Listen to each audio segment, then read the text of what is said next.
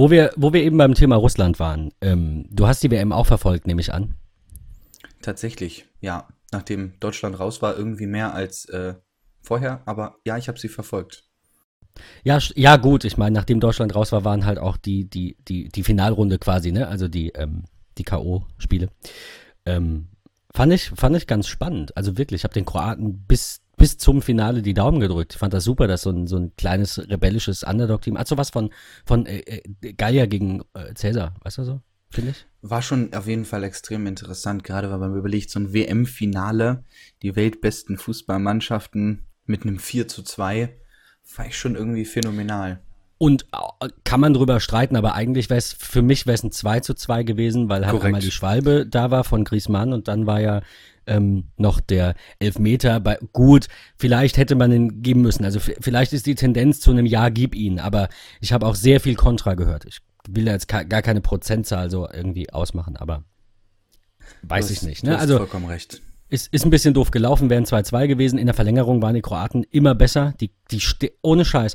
Jackie hat das zu mir gesagt. Die, die anderen Mannschaften fallen einfach nach 90 Minuten um. Was ich irgendwie gar nicht so auf das Körperliche, sondern eher auf die Psyche zurückführen müsste, weil ich verstehe es nicht. Verstehe nicht, wie man 90 Minuten da teilweise Hochleistung bringt, ja, und danach in der 93. Minute einen Krampf hat. Also irgendwas muss es sein im Kopf, was dir sagt, boah, scheiße, noch mal eine halbe Stunde und dann gehen die Wehwehchen los. Und bei den Kroaten war das nicht so. Die haben da echt noch mal richtig Gas gegeben. War auf jeden Fall ziemlich nettes Endspiel. Ich fand aber auch, es gab zwischendurch sehr nette Spiele, wenn ich an Absolut. Belgien gegen Japan denke. So, das war das 5 zu 2 oder was auch? Dieses das 3 zu 2, wo irgendwie 75. Minute für Japan das 1-0 fiel.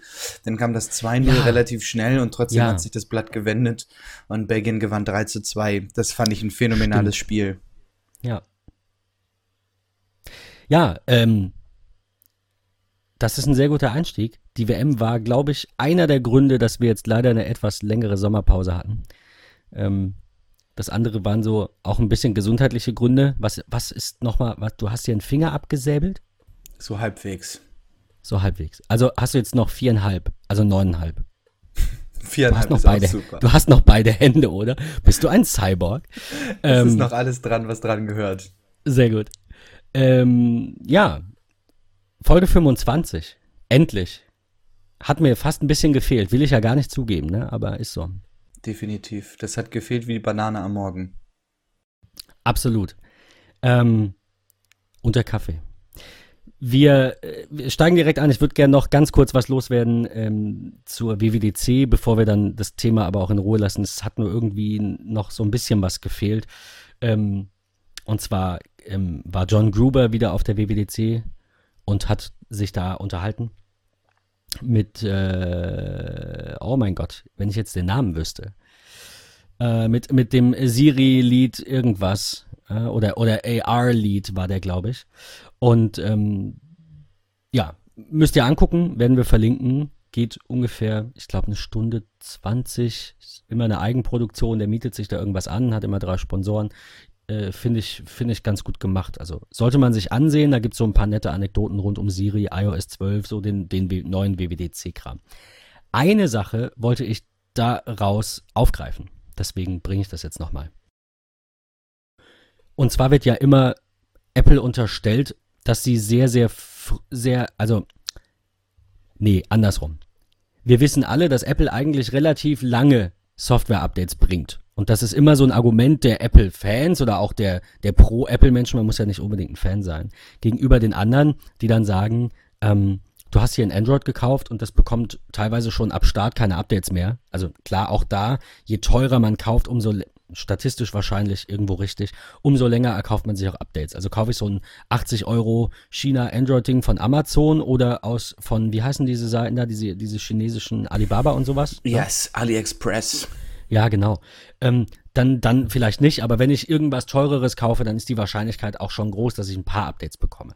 Aber Apple war da eigentlich immer der Anführer. Also bei Apple gibt's immer drei Jahre ungefähr Updates. Und nun war es so, dass ähm, man ja gemunkelt hat, dass ähm, Apple einfach gerne neue Hardware verkaufen möchte und deswegen vielleicht manche Features auf alten Telefonen nicht bringt. Und dann, ne, das hatten wir ja früher schon, dass dann einige Funktionen, neue Kamerafunktionen teilweise einfach auf alten Geräten nicht funktioniert haben.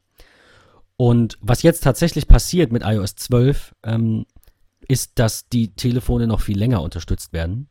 Da gibt es von äh, Statista, das werden wir euch verlinken, gibt es einen ganz tollen äh, Beitrag dazu, welches OS auf welchem iPhone lief. Man muss sich vorstellen, das hatte ich so auch nicht so präsent.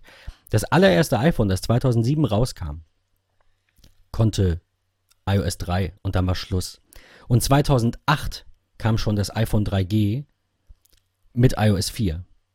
Also das konnte noch iOS 4. Es kam mit iOS 2.0, aber das konnte dann bis zur 4. Hieß so, es nicht so. damals Phone OS? Und dann erst mit ich, der 5er oder 6er Version Ja, iOS? du hast recht. Es hieß am Anfang Phone OS, aber ich weiß nicht bis wann. Aber stimmt, absolut, ja. Äh, auf jeden Fall, iOS äh, 11 konnte das iPhone bis zum 5S unterstützen.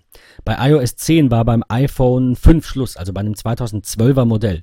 Und iOS 10 kam raus 2016 mit dem iPhone 7, logischerweise. Genau. Ähm, das heißt, man würde erwarten, wenn ich mir jetzt so diese, diese Tabelle anschaue, wie gesagt, wir verlinken die euch, wenn beim 10er, also iOS 10, beim iPhone 5 Schluss war und bei iOS 11 dann äh, iPhone 5S, ja, war das, war das älteste, das es noch konnte, dann würde man ja erwarten, dass iOS 12 mal auf jeden Fall nicht auf dem 5S laufen müsste. Vielleicht auch nicht auf dem 6er, sondern eher so auf dem 6S. Ist aber nicht so. Äh, sondern wird ja auch auf iPhone, auf dem iPhone 5S unterstützt. Und zurück zu dieser Hardware-Diskussion, die man immer führt, von wegen Apple verlangsamt die Geräte absichtlich und sie wollen, dass man neue Geräte kauft. Da gab es ein super Zitat, das habe ich mal aus diesem, aus dieser WWDC-Talkshow hier äh, rauskopiert. Da sagt, ähm, da sagt er, if we wanted you to buy new hardware, we would have updates that only support 6% of our users. Und das ist natürlich sehr wahr, weil ähm, die iOS-Updates ungefähr wahrscheinlich 80 Prozent aller Nutzer installieren können oder sogar 90, weil es halt sehr, sehr wenig alte Geräte gibt. Und ähm, daran sieht man, finde ich, dass es Apples Ziel nicht unbedingt ist, hier ne, unbedingt neue Hardware rauszudrücken. Natürlich gibt es so ein paar Dinge, die sind an den neuen besser und so ist das halt. Ne? Man kauft dann was Neues, um irgendwas Neues zu können. Aber mein Fazit ist, äh, nochmal so Revue passieren lassen, was in den letzten vier Wochen auch noch an Meldungen kam. Da kommen wir gleich noch ein bisschen zu, reden noch ein bisschen über iOS 12. Das ist meiner Meinung nach eines der besten Releases von iOS überhaupt. Und zwar nicht unbedingt aufgrund von Features oder Optik oder oder. Ich bin aber auch nicht der Typ, der dann sagt, boah, es sieht neu aus, deswegen ist es geil. Ähm, sondern es ist einfach super schnell. Also Patrick und ich, wir haben ja auch, du hast ja auch die Beta drauf, auch Korrekt, auf dem iPhone, ja. meine ich, ne? Genau. genau. Es ist super schnell. Es ist, es ist einfach ein tolles Release. Ja, vor allem sind dort in dem Release Dinge dabei, die ich mir irgendwie schon früher gewünscht hätte.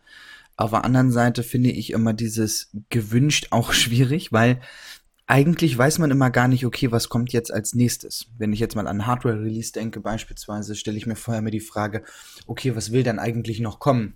Mein Lieblingsbeispiel ist da, sind da aktuell die AirPods. Wenn ich mir so denke, die sind super, ähm, wird es da irgendwann eine zweite Generation geben und wenn ja, was kann die? Keine Ahnung. Kabelloses Laden und deutlich längere, also für mich, mich, mich stört die Akkulaufzeit beim Telefonieren. Die ist mir zu gering. Ja, okay, genau. Ich höre weniger Musik ich damit, ich telefoniere mehr. Upgrade von eben nicht von der Funktionalität. Ja, du hast natürlich recht. Eine, Akku, eine Akkuleistung ist jetzt nicht irgendwie. Interessant wird bei den AirPods beispielsweise ja. Bluetooth 5.0. Sprich, ich habe noch größere Reichweite, in der ich mich äh, begeben kann mit meinen ist ja jetzt schon unendlich groß, also finde ich. Definitiv. Habe ich, ähm, hab ich glaube ich, beim, in der letzten Folge gesagt, ne, mit dem PlayStation-Headset oder hatten wir das privat irgendwie? Nee, da haben wir privat drüber gesprochen. Das war ziemlich Wenn strange. Ich, äh, spannend, wenn ich mit dem PlayStation-Headset quasi aus dem Wohnzimmer rauslaufe und da, wo die Tür ist, steht halt die, die PlayStation ne, in der Wohnwand ähm, und laufe mit diesem Sony Wireless Headset 2.0, irgendwie so heißt das, und laufe damit nur durch diese Türschwelle. Fällt's aus. Und mit den AirPods kann ich mich, gut, es sind 60 Quadratmeter, keine 600, aber ich kann mich hier komplett frei bewegen. Und auch im Büro war ich schon mal, weiß ich nicht, 30 Meter Luftlinie vom iPhone entfernt und konnte immer noch telefonieren. Und erst, wenn es dann durch zwei, drei Wände ging oder so, ist dann natürlich blöd. Aber die haben jetzt schon eine super Reichweite, ganz ehrlich. Definitiv, ja. Ich finde, softwaretechnisch ist iOS 12 da wirklich phänomenal. Da sind Dinge drin, die, die das Ganze noch so ein bisschen intelligenter und einfacher für uns machen. Der Mensch neigt ja tatsächlich dazu, das, solche Geräte zu verwenden, um seinen Alltag irgendwie äh, zu, zu vereinfachen, um das Leben irgendwie so ein bisschen zu bereichern, einfache Dinge äh, hinzubekommen. Wenn ich daran denke, dass solche automatischen Verschlüsselungs-SMS äh, ähm, direkt äh, in, die, in die Tastaturkürzel oben reinkommen, und das finde ich phänomenal. Loggst dich bei irgendeinem Portal ein, zwei Faktor-artig kriegst du die SMS. Sie ist drin, anklicken, fertig, Feierabend. Auch da, finde ich, gibt es klar noch irgendwie Verbesserungen. Also ich würde mir beispielsweise wünschen, dass sobald dieser automatisch kopierte Code eingefügt ist, sich die SMS automatisch löscht, weil brauche ich eh nicht und so. Ähm, aber gut, okay, wer nicht weiß. Schlecht, ja. ja. Wer weiß, was irgendwann noch kommt, aber das ist so eine Geschichte, wo ich irgendwie so denke, hm, wäre irgendwie ganz cool gewesen. Aber ich freue mich riesig drauf. Jetzt äh, aktuell Beta 4 Developer, Beta 3 für Public und es läuft super. Wobei ich an der Stelle einhaken muss, wir hatten das hier, glaube ich, gar nicht mit drin. Ähm, es gab einen äh, Security-Experten, der sagte, dass diese SMS-Zwei-Faktor-Geschichte äh, in diesem Keyboard-Quick-Tool äh, da oben, ne, in dieser Vorschlagsleiste, äh, kritisch ist. Und ohne den Artikel groß gelesen zu haben, ist mir jetzt gerade, wo du das erzählst, das wieder eingefallen und ich habe kurz drüber nachgedacht. Wenn du auf eine Phishing-Seite gehst, die aussieht wie die von deiner Bank, die im Hintergrund eine Verbindung zu deiner Bank herstellt, also so Man-in-the-Middle-Attacks und so, so, ne, so Phishing und so Geschichten und du gibst denen deine Handynummer, weil die einfach sagen, sorry, wir haben die verlegt, wir brauchen die Nummer. Klar ist das dumm, ja, kann man immer drüber streiten, wie aufgeklärt die Menschen sein sollten. Wir brauchen vielleicht einen Internetführerschein an mancher Stelle, alles gut, aber viele sind's nicht.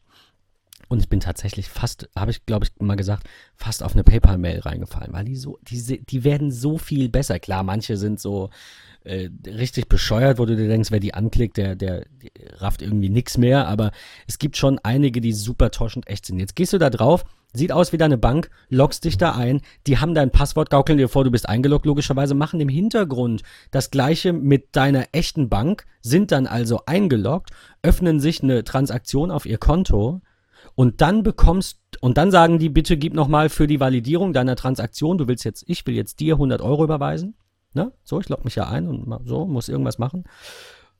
Und dann wollen die meine Handynummer, fragen die ab, schicken mir den Code und das iPhone zeigt mir den an. Und dann gebe ich diesen Code auch da ein und mir fällt gerade auf, dass es, dass es keinen Sinn macht, weil das ja nicht der gleiche Code ist wie von der Bank.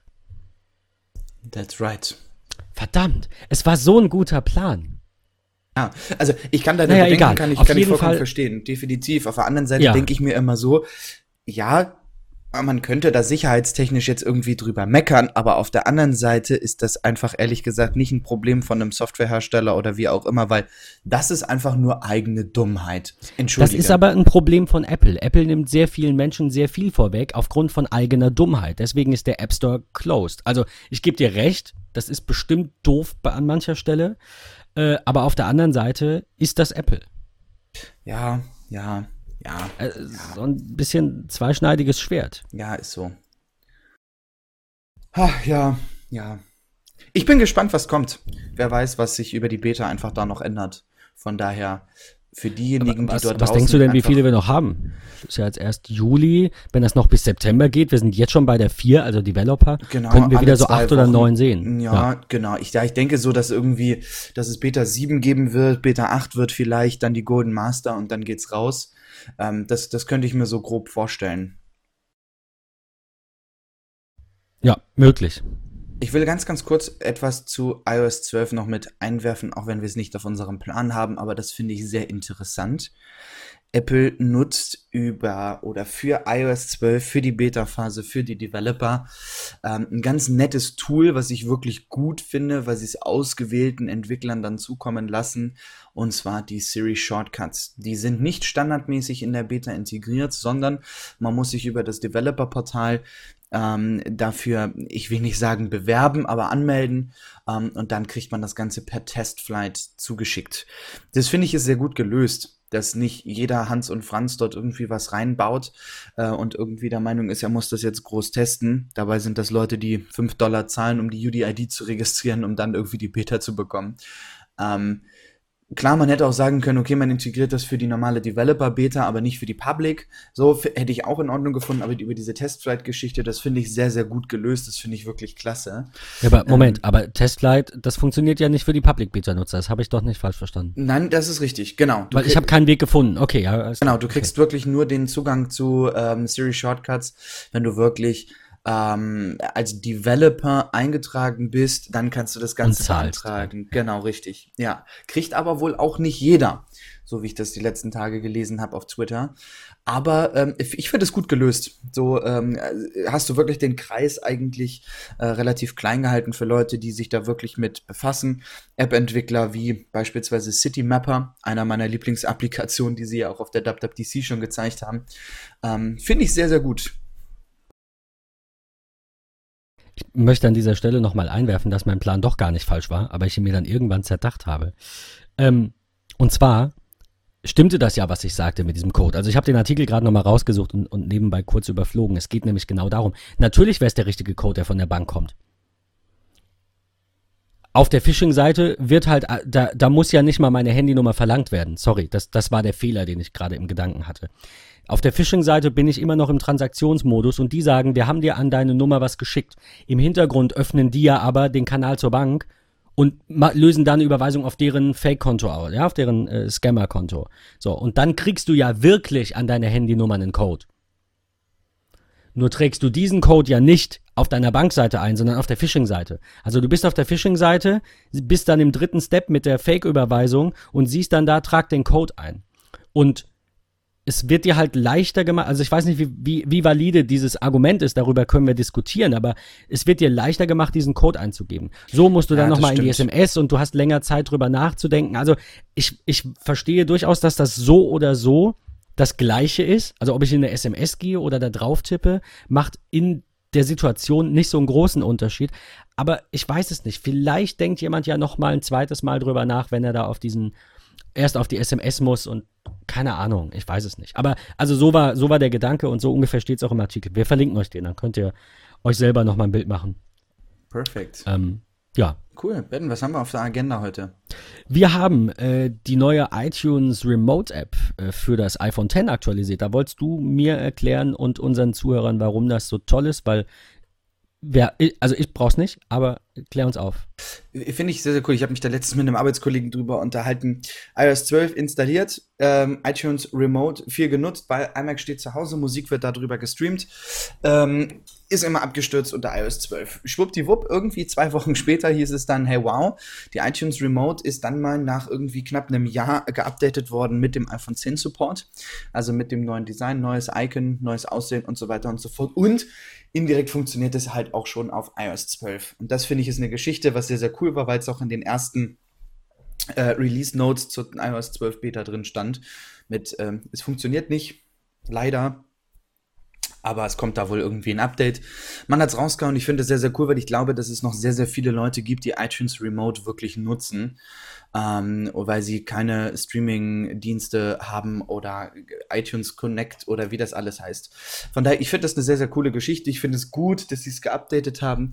Auf der anderen Seite hört man Stirbt halt langsam aus. Aber du hast natürlich recht, das kann man mit der Apple TV Remote oder mit dieser iOS integrierten Lösung, das war ja mein Gedanke, kann man das natürlich nicht machen. Du kannst halt alles steuern, also deine ganze Heimelektronik mit diesem HomeKit äh, Schalter da in der, in der Kommando, in der, wie heißt es denn? Doch, Kontrollzentrum. Doch, äh, Kont Kontroll, Kontrollzentrum.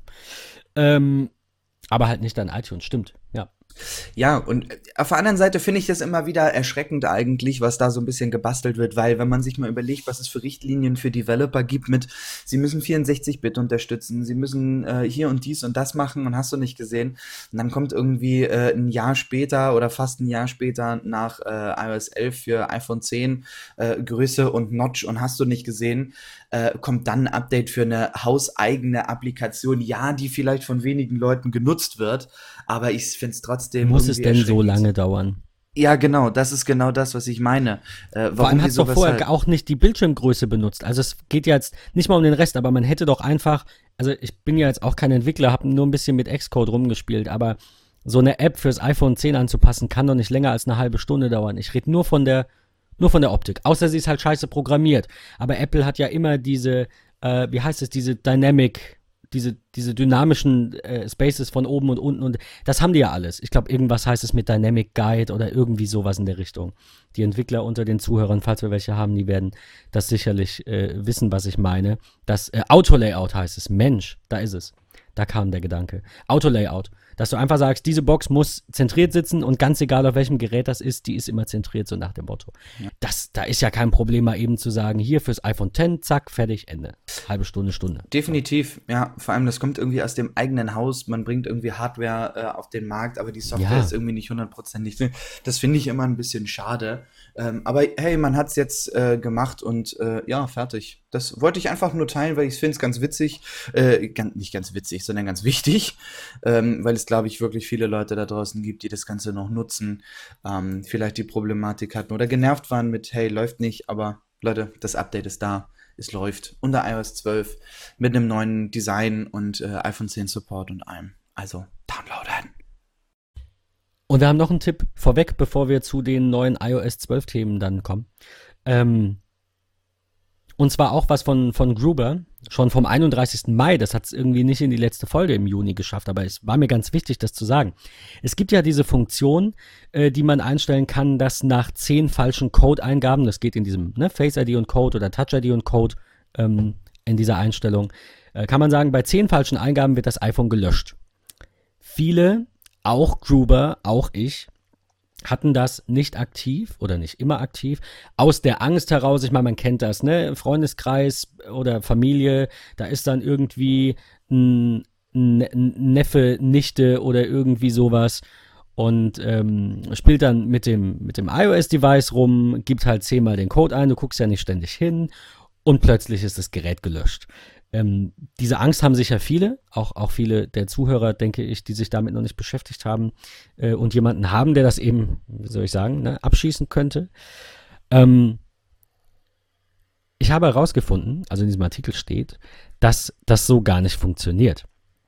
Und ähm, deswegen habe ich das jetzt aktiviert. Es funktioniert nämlich so, dass, ich muss ganz kurz nachschauen, nach dem äh, fünften, genau, nach dem, also man kann fünfmal direkt hintereinander den Code falsch eingeben.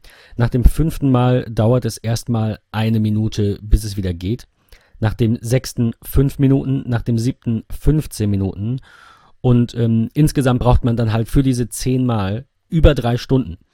Und das ist natürlich irgendwie nicht, äh, ja, ich will nicht sagen nicht möglich, aber es ist schon sehr unwahrscheinlich, dass man sein iPhone für drei Stunden verlegt und das irgendwer äh, in den Händen hat und man es dann halt wieder. Also ich rede jetzt nicht von, man verliert es und äh, irgendwer geht dann hin und, äh, und, und will da halt dran und so. Dafür ist diese Funktion ja da. Da soll es natürlich auch gelöscht werden. Aber wie gesagt, eben nicht auf der, auf, auf dem Kindergeburtstag und irgendwer drückt da mal eben drauf rum. Ähm, ja. Und er hat einen, einen Twitter-Poll gemacht und hat ähm, 4, 4000 Menschen haben darauf geantwortet und äh, nur ein Drittel unter denen hat tatsächlich dieses, äh, diese Funktion benutzt. Eben aus der Angst heraus, dass sonst irgendwer das, das iPhone mal kurzfristig löscht. Ähm, du, Patrick, hast die Funktion, ähm, nach zehnmaligem Löschen des, äh, zehnmaligem Falscheingeben des Codes das iPhone zu löschen, hast du die an oder aus? Ich habe die tatsächlich aktiviert weil du nicht die Angst hattest oder nicht Gefahr laufen würdest, dass irgendwer zehnmal hintereinander den Code angibt oder weil du wusstest, dass es so gar nicht funktioniert? Äh, tatsächlich nicht, weil ich äh, wusste, dass es so funktioniert, sondern weil ich wirklich äh, die, die Sicherheit sozusagen haben wollte. Ähm, interessant war dies nach dem Artikel, was du mir, wo wir schon mal drüber gesprochen haben. Ähm, von daher, ich habe es standardmäßig aktiviert, weil ich mir auch immer denke, okay, wenn wirklich mal was passieren sollte, ich habe immer das iCloud-Backup, was in der Regel ja eigentlich nicht älter als 24 Stimmt. Stunden ist.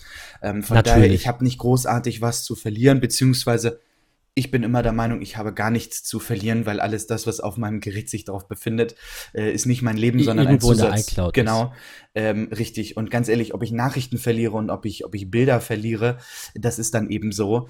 Ähm, Wichtig ist einfach nur, dass meine persönlichen Daten, die da drauf sind, wie mein Notfallpass beispielsweise, ja, oder andere Dinge, ähm, ja, die sollten dann vielleicht irgendwann mal weg sein, dass da keiner irgendwie so viel Informationen von mir erhält. Von daher, ich habe es aktiviert. Also du sagst natürlich auch, du, du lieber löschen als drankommen, quasi. Ja. Ja, ja. Ähm, ja, auf jeden Fall. Aber äh, gut zu wissen, dass es drei Stunden dauert, das Ding, ähm, das Ding abzuschießen und eben nicht zehn schnell, schnell mal zehn, falsch, äh, zehn ähm, falsche Codeingaben, sondern halt, wie gesagt. Ich habe eine Frage an dich dazu. Ja. Wenn ich, angenommen, ich gebe das Ding wirklich zehnmal falsch ein und es dauert Stunden und es ist dann irgendwie so. Angenommen, ja. das Gerät löscht sich dann. Ist die Aktivierungssperre aktiv oder ist das Gerät wie ein neues Gerät und ich kann es verkaufen? Nee, Genau das nämlich nicht. Dafür ist Find My iPhone ja da. Stell dir vor, du findest irgendwo ein Telefon, das will Apple ja damit umgehen, dass man die Cloud oder äh, einbehält und dann gibst du zehnmal falschen Code an, dann ist die raus. Das wäre wär doof. Also klar, Frage ist legitim, kann ja sein, aber äh, nee, die, die ist drin. Perfekt. Das, also das so war es zumindest. Gut. Ich habe das mal getestet irgendwann. Äh, so war es tatsächlich. Ich nehme an, das ist immer noch so. Das macht ja Sinn. Das ist natürlich sehr, sehr cool. Zumal ich das auch sehr nett finde, wie Apple da tatsächlich mit Aktivierungssperren umgeht. Also das finde ich, ist schon gut. Auf jeden Fall. Ähm, irgendwo hatte mich das gestört, aber ich komme gerade nicht drauf. Weiß. Aber Mac. Bei Mac natürlich. Du kannst Mac auch mit aktivierter äh, äh Find My Mac äh, ähm, ähm, Funktion, kannst du den trotzdem benutzen. Also okay, ich, ja. ich, weiß, es gab da mal irgendwie, ja, die Aktivierungssperre über iCloud, das hat aber alles nicht so ordentlich funktioniert. Äh, ich weiß nicht, ob du da jetzt mehr im Thema bist, aber soweit ich weiß, kannst du den Mac nicht so abriegeln, dass es gar nicht geht in Kombination Obwohl es mag sein, bei den neuen mit diesen T1, T2-Chips, vielleicht gibt es da was Neues, was jetzt an mir vorübergegangen ist. Aber früher war es ja so, du hast dann irgendwie RAM rausgenommen und dann war die wieder, war die wieder offen oder so. Da, daran okay. erinnere ich mich. Äh, lass Aber uns ist auch schon ewig her. Lass uns das mal mitnehmen und äh, wir, wir recherchieren nochmal und äh, sprechen da beim nächsten Mal vielleicht nochmal drüber, wenn wir was gefunden haben. Ich notiere mir das mal. Ja, bitte. Ähm, ja, wo wir gerade beim Thema waren, äh, wenn diese, wenn diese äh, Codesperre äh, drin ist, also nach dem fünften Mal, wenn man eine Minute warten muss, kann man nur noch die, äh, die Notrufnummern wählen. Und dazu haben wir noch was gefunden, nämlich ein, eine Pressemitteilung von Apple. Am 18. Juni war das bereits, dass äh, in iOS 12 ähm, das Teilen der ähm, der, der, der, äh, wie heißt es, Emergency Location nennen sie es. Also wenn du im, im Fall von Emergency, geht auch nur in den Staaten bisher, äh, oder also wird dann nur in den Staaten gehen, wenn iOS 12 raus ist. Ähm, es nennt sich äh, Halo, nennt sich das, Hy Hybridized Emergency Location. In äh, 2015 haben sie das ähm, gelauncht und das errät die, äh, die, ähm, wie heißt es denn, den Ort was heißt, wie heißt denn Location auf Deutsch? Das ist ganz schlimm, Standort. So im Englischen. Standort, das habe ich gesucht. Ein wunderschönen Mensch, guten Morgen. Den, guten Morgen, ich brauche noch einen Kaffee. Den, den Standort äh, mit hier, mit Cell Towers und On-Device Data, GPS, äh, WLAN-Points in der Nähe und so weiter. Und ähm, das wollen sie jetzt äh, mit den, mit den äh, Callcentern halt von den Behörden dann ähm, verbinden. Das ist sehr gut, weil wir uns mal im Wald verlaufen haben, irgendwann, letztens. Und ähm, ich glaube, ich weiß gar nicht, ob ich das im Podcast erzählt habe. Auf jeden Fall waren wir äh, auf einer Hütte und sind einen anderen Weg zurückgegangen, weil wir dachten, ach ja, da wird schon lang gehen. Und dann waren wir mitten in der Nacht im wirklich Schneesturm, ist nicht übertrieben, gegen Ende war das, waren wir dann im Wald und äh, kam nicht mehr raus. Und ähm, auch wenn ich die Telekom sehr liebe, hatten wir das Glück, dass mein Bruder bei Vodafone ist und der noch so ein bisschen Netz hatte. Ähm, und was wir halt nicht machen konnten, ist den Standort mit den Behörden teilen. Äh, wir konnten glücklicherweise von ihm aus über Google Maps, quasi über GPS, das ging, die Koordinaten nennen und dann haben sie uns auch irgendwann nach anderthalb Stunden gefunden. Aber wir konnten nicht einfach einen Standort schicken und sagen, hier sind wir, hol uns mal ab. Ähm, das wäre jetzt, wenn es dann geht, wäre möglich. Also der Workaround war, äh, wir wollten dann diese Koordinaten eben per WhatsApp schicken, diesen Standort. Das geht ja auch. Also da hat dieser, dieser Rettungsmensch hier am, im Callcenter oder bei der Feuerwehr war das, glaube ich, direkt der Einsatzleiter. Der hat dann seine Handynummer rausgegeben, gesagt, schick mir dann einen Standort per WhatsApp. Ging aber nicht raus. Also, ne, ist, wäre nichts geworden. Aber ja, wir haben es gefunden, schade. alles gut, ja. Nur äh, sowas weiterzuentwickeln. Also ich habe da mal drüber nachgedacht. Äh, da, da wurde mir das klar, wie wichtig das ist, dass unsere auch Polizeibehörden, aber eben auch vor allem Feuerwehren und vor allem freiwillige Feuerwehren und THW und all die, die eben vielleicht staatlich querfinanziert sind an mancher Stelle, aber eben nicht staatlich sind, dass die eine Möglichkeit haben mit einem sicheren Kommunikationsweg, das ist natürlich auch ganz wichtig, meiner Meinung nach, ähm, da eben sowas machen zu können, wie zum Beispiel auf diesen Standort zuzugreifen, ja. Ähm, ja, also das könnte vielen Menschen den, den Hintern retten in so Situationen. Definitiv, auf Und jeden Fall. Jede Weiterentwicklung in dieser Richtung ist absolut begrüßenswert. Oh ja, yeah, auf jeden Fall. Es ist echt, das ist, also ich finde es echt wichtig. Mal gucken, ob da unsere deutschen Behörden beziehungsweise unsere Regionalleitstellen, die es überall gibt, äh, tatsächlich nachbessern. Ich würde es echt gut finden. Ja, vor allem, also ich, wie gesagt, wenn, wenn Privatsphäre an erster Stelle steht, braucht es vielleicht manchmal länger. Das sieht man sehr oft bei Apple, die ja sehr oft dafür kritisiert werden, dass sie lange brauchen. Ähm, aber besser spät als nie. Also das ist ja jetzt ein super Schritt, finde ich, alleine für die, für die Amis mal, dass die da, ähm, die haben wahrscheinlich durchaus den einen oder anderen äh, Notfall mehr als wir, allein dadurch, dass es irgendwie viermal so viele Menschen sind, oder fast fünfmal so viele, ich weiß gar nicht, wie viel es genau sind, aber 300 irgendwas, 350 Millionen oder so, schätze ich, irgendwie so. Ähm, ja, coole Sache. Aber kommen wir zu den Dingen, die, äh, die auch in Deutschland gehen. Erstmal haben wir für euch noch den Link zur Vorschau auf iOS 12 und WatchOS 5. Das gibt es jetzt nämlich auch auf Deutsch. Ähm, da könnt ihr euch mal anschauen, was alles so Neues kommt. Wir haben ja auch über ein paar Dinge gesprochen. Aber ich finde das auch immer schön, so einen Überblick zu haben oder eben gerade für die Familie quasi. Äh, naja, fragt ja mal jeder, ah, du heißt ja schon, was kann das denn? Äh, guck, lies hier nach. Ist viel, nimm dir Zeit, aber lies es nach. Ähm, ja. Patrick, du ja. wolltest du was sagen? Sorry. Nein, alles, alles super. Ich, so, ich, ja, okay. ich freue mich einfach darüber, dass es so langsam einfach in die heiße Phase geht, dass es bald kommt. Ich freue mich riesig auf WatchOS 5. Ähm, da bin ich einfach gespannt, was da so ein bisschen nachkommt. Aber sehr, sehr cool finde ich, was man aktuell gerade gefunden hat. Also ein extrem bequemen Bildertausch ähm, über iMessage. Das finde ich, finde ich so smart. Äh, erzähl mal, hast du da schon Erfahrung mit? Hast du mal getestet, mal probiert, mal nachgeguckt? Leider noch nicht. Schade. Schade, schade. Ja.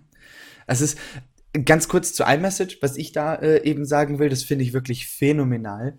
Ähm, denn es gibt die Möglichkeit, ähm, wenn wir uns an iOS 11 erinnern, ich möchte ein Foto teilen über iMessage, dann habe ich im Grunde in der in diesem kleinen Bubble, wo ich äh, eintragen kann, also wirklich hingehen kann und tippen sozusagen, ähm, ist ein Kamerasymbol. Wenn ich drauf geklickt habe, konnte ich entweder in einem kleinen Kamerafenster ganz bequem und ganz smart ein Foto machen und das direkt versenden oder meine Fotos auswählen.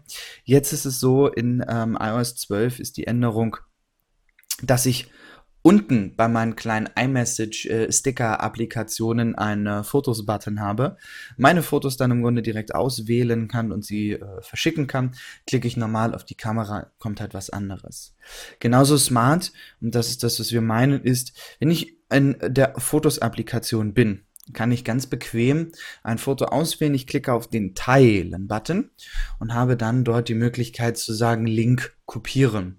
Ähm, dann wird etwas vorbereitet und ich kriege tatsächlich einen kleinen, äh, einen kleinen Link zu der jeweiligen Datei oder zu einem Album oder sonstiges und kann das Ganze dann wirklich bequem einfach an Freunde, äh, Familie, Verwandte oder sowas schicken. Und ich habe direkt ähm, alle, alle meine Daten eigentlich drin. Sie kriegen einen kleinen Link dazu ähm, und man hat das Ganze dann, ähm, kann sich das anschauen vom iPhone aus, vom iPad, vom, vom PC, vom Mac, von was auch immer. Ähm, das finde ich, finde ich wirklich sehr, sehr smart, diese Linkerstellung aus Fotos heraus, um sie zu teilen.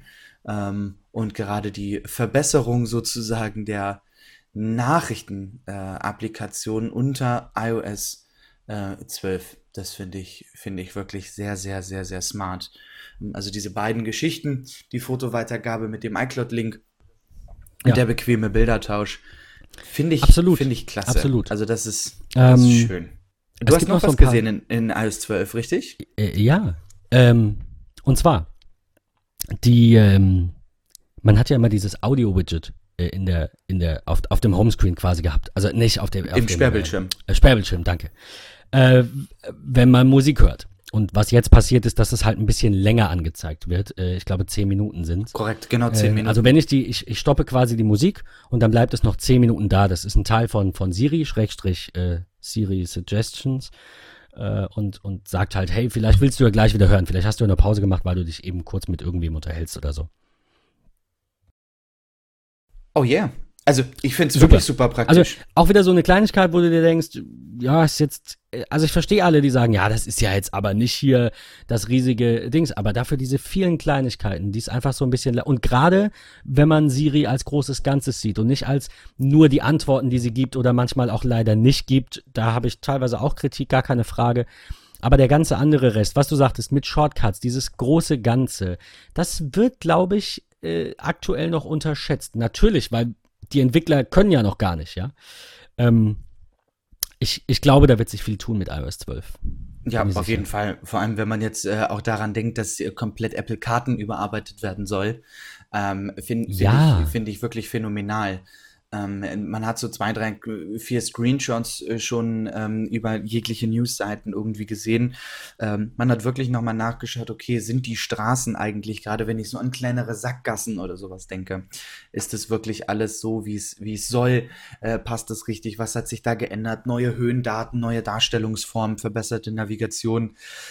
Ich glaube, das wird auch so langsam Pflicht. Was ich sehr, sehr cool finde, ist, dass es mittlerweile die Möglichkeit gibt, über maps.apple.com mir beispielsweise so Hotspots zu zeigen. Ich glaube aber auch, dass sich Apple Karten früher oder später ganz in die iCloud integriert oder tatsächlich auch über eine Homepage. Ähm, und ich würde mich sehr, sehr freuen, wenn ich so das Ganze mal weiterspinnen dürfte, wenn ich mir vorstelle, dass mein Safari unter Mojave vielleicht ähm, in Kombination durch die Systemeinstellung meine Apple-ID ja weiß. Ähm, vielleicht wirklich die Möglichkeit habe, okay, mir schickt jemand ähm, per E-Mail oder per, keine Ahnung, Facebook Messenger, sonstiges, äh, schickt mir einfach einen Link mit, hey, pass auf, lass uns da heute Abend treffen.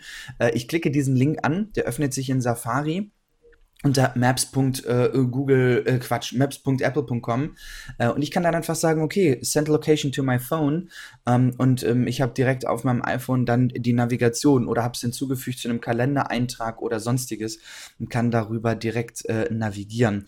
Das finde ich, würde ich sehr, sehr smart finden und ich glaube, dass der Kartendienst nach und nach für Apple immer interessanter ist Gerade wenn man so nachliest, was sich in, in den vergangenen Wochen und Monaten in Sachen Auto vielleicht auch bewegt hat, ähm, finde ich das doch sehr, sehr smart. Zumal ja auch in iOS 12 nochmal das CarPlay so ein bisschen geupgradet wurde. Äh, Fun Fact, was du gerade sagtest, von wegen äh, sende das ans, ans Phone, das ist ja was, das kann Android sehr lange äh, schon. Und der, der Fun Fact ist, ich wollte früher tatsächlich mal, das ist ewig her, habe auch ein bisschen damit schon angefangen. Ich wollte eine Safari-Erweiterung programmieren, die genau diese Funktionalität nachbaut. Dann kam iCloud Tabs und wenn man so drüber nachdenkt, ist es eine viel geilere Idee, diese Tabs, aber dann musst du das nicht aufs Phone sein, du gehst einfach auf Safari und machst neue Seite, scrollst runter und machst es auf. Ähm, ja, aber das wollte ich, das wollte ich tatsächlich mal bringen, weil ich finde genau diese Funktionalität so ach, das ist so entspannt einfach. Das ist nicht dieses, du kopierst, ich kenne so viele, die schicken sich einen Link dann per E-Mail. Jetzt noch. Fürchterlich. Das ist ja, was das an Zeit kostet und Platz belegt, auf Dauer, ja, nicht eine E-Mail. Ähm, was ich noch sagen wollte, ist, äh, es gibt ja dieses äh, MapKit.js, so ein JavaScript-Dings. Ähm, äh, äh, das hat jemand auf, äh, auf, auf GitHub, äh, hat das jemand gepostet. Da kann man dann irgendwie so zwei Punkte irgendwo hin und her draggen und dann ähm, kommt diese, diese Routenberechnung über Apple Maps. Also es ist schon nice. möglich, auch wenn es auf der Seite selbst noch nicht funktioniert bei Apple, ne, dass du da einfach sagst, ich gebe jetzt zwei Punkte ein. Das äh, wird hoffentlich kommen. Sie sind, wie man sieht, sind sie dran, ähm, in die Richtung ein bisschen was zu investieren. Was ich an der Stelle schade finde, äh, habe gerade die Tage was drüber gelesen, wie man bei Apple Maps einen zweiten Punkt einfügen kann und dachte mir, wow, endlich, iOS 12 ändert was. Nee, das sind irgendwie drei Kategorien, also irgendwie der Tankstelle oder sonst was in der Nähe kannst du in die Route einbauen, ohne die Navigation zu beenden. Was mir wirklich fehlt, wofür ich manchmal noch Google Maps benutze, selten, aber wenn es eben so ist, mehrere Ziele angeben. Ich möchte zu Patrick fahren, den einsammeln und dann mit Patrick zusammen nach Hamburg wäre, glaube ich, eine blöde Idee, oder? So von der Strecke. Lass uns lieber nach Flensburg weiterfahren. Genau, ja, genau. Und dann gucken wir mal, was die Punkte machen. Die kann man da ja am Schalter, habe ich gehört, kann man die direkt abholen. Ähm, zum Beispiel, ja. So, und da, das geht bei Apple Maps nicht. Das stört mich. Also, das ist jetzt auch nur so eine kleine Kritik. Was soll's? Dann nehme ich die zweimal im Jahr halt Google Maps. Jemand, der häufig fährt, wird aber hier nicht Apple Maps nutzen können, also mit mehreren äh, Stops fährt, wird das nicht nutzen können und ist natürlich ein potenzieller Apple-Kunde, in Anführungszeichen, für die Nutzung der Karten weniger. Und einer weniger, der auch Daten beisteuert, eventuell.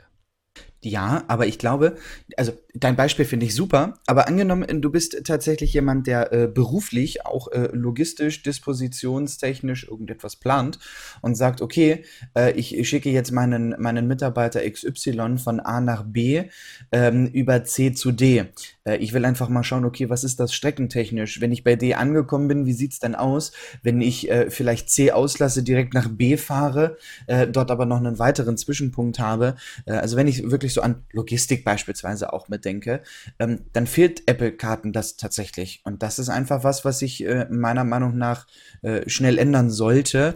Das kann aber auch Google Maps in der Form nicht. Also du kannst da zwar Punkte eingeben und die manuell hin und her schieben, aber weil du jetzt sagst, logistisch bin ich da irgendwie bei Personaleinsatz und so. Da gibt es ja natürlich, wahrscheinlich auch fürs iPhone und fürs iPad, spezielle Software und du sagst, ich habe vier Mitarbeiter, diese vier Autos mit dem und dem Verbrauch, der und der Größe und das und das muss da und dahin. Sowas wird es geben und wenn nicht, wird man das äh, bauen können. Also so, ne, nach dem Motto, hier sind 80 Stops und vier Autos, welche Routen fahren wir am besten?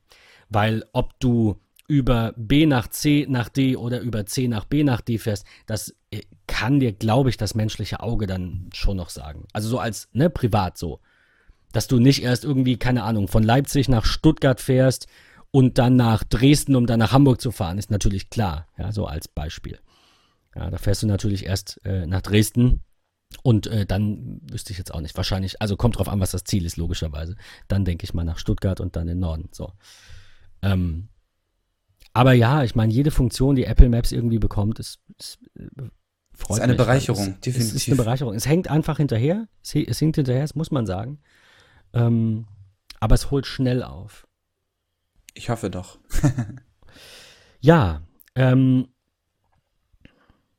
man kann Siri fragen, wo das iPhone abgeblieben ist. Das ist sehr toll äh, jetzt auch nicht super notwendiges, aber wenn man halt irgendwie äh, zum Beispiel einen HomePod hat und äh, nur ein HomePod und ein iPhone und sonst nichts, wie hätte man das iPhone dann wiedergefunden? Klar, man geht dann vielleicht an den Computer, loggt sich auf iCloud ein, so spricht man einfach den HomePod an und sagt, hier, wo ist mein iPhone? Und bekommt, äh, wird dann gefragt, ob ein Ton, oder es wird automatisch, glaube ich, sogar ein Ton abgespielt, es kommt keine Rückfrage mehr. Ähm, und dann findet man sein iPhone ganz schnell wieder. Auch nicht schlecht. Definitiv, finde ich super. Du möchtest uns noch was erzählen zu äh, äh Kapitelmarken. Also iOS 12 kann jetzt auch noch mal bessere äh, Kapitelmarken in den Podcasts oder wie? Also ich habe es nicht ganz auf dem Schirm gerade. Definitiv, ja. Wenn ich das äh, auch richtig verstanden habe, weil ich selber tatsächlich noch gar nicht äh, so großartig getestet habe. Aber ich habe jetzt die Möglichkeit, äh, tatsächlich in ähm, Podcasts, wenn ich das Ganze geöffnet habe, die Podcast-Applikation ist ja mittlerweile eigentlich vom Aussehen her eins zu eins die Musik-App. Ähm, und es gibt, ich glaube, jeder kennt die Funktionalität aus Apple Music oder sonstiges. Ich kann einfach, wenn mein Fenster geöffnet ist, dann sehe ich das jeweilige Cover. Ich sehe dort unten die Zeitleiste, den Namen Play und so weiter und so fort. Wenn ich das nach unten wische, äh, beziehungsweise von unten nach oben wische, dann habe ich äh, bei Apple Music den Liedtext. Dort habe ich jetzt äh, in iOS 12 die Chapters, also wirklich die ähm, tatsächlich einzelnen Kapitel. Und sobald ich dort draufklicke, ähm, kann ich dann meine ganzen Kapitel sehen ähm, und ich kann dort direkt hinspringen ähm, und kann nicht einfach nur über Skippen oder Klicken sozusagen von Kapitel 1 bis 10 nach und nach durchgehen, sondern kann direkt sagen, ich bin jetzt tatsächlich bei Kapitel äh, Safaris äh, Tracking Prevention, ähm, ja, bei, bei äh, Best Worst Influence von Additional Tactic Podcast. Also, das ist, das finde ich sehr, sehr praktisch, tatsächlich. Also, anzeigen zu lassen, okay, wo bin ich eigentlich, hat so ein bisschen was von einem Buch, kann direkt also in das Kapitel einspringen. Ähm, das finde ich ist gut gelöst, weil ich es mir direkt im Podcast anzeigen lassen kann.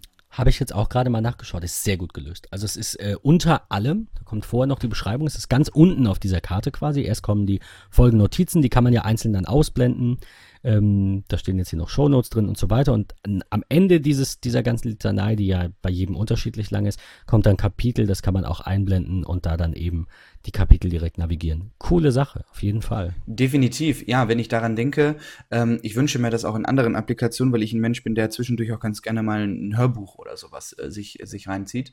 Ähm, ein Beispiel ist, es gibt von äh, einer meiner Lieblingsbands äh, den äh, Klavierspieler, der Buchhändler ist und selbst auch Bücher schreibt, ein neues Buch, das es bei Spotify gibt.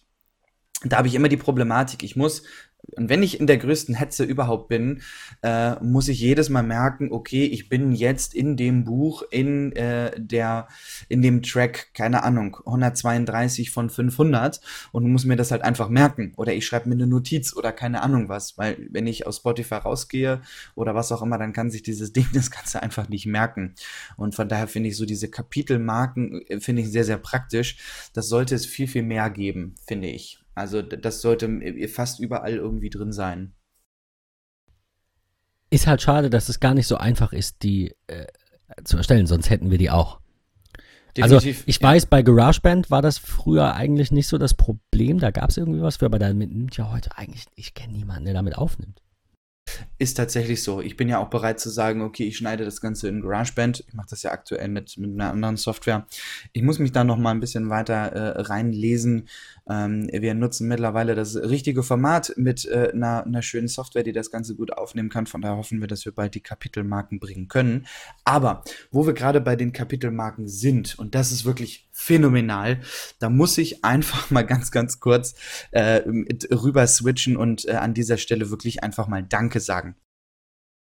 Denn ähm, es gibt eine äh, Applikation für den fürs iPad.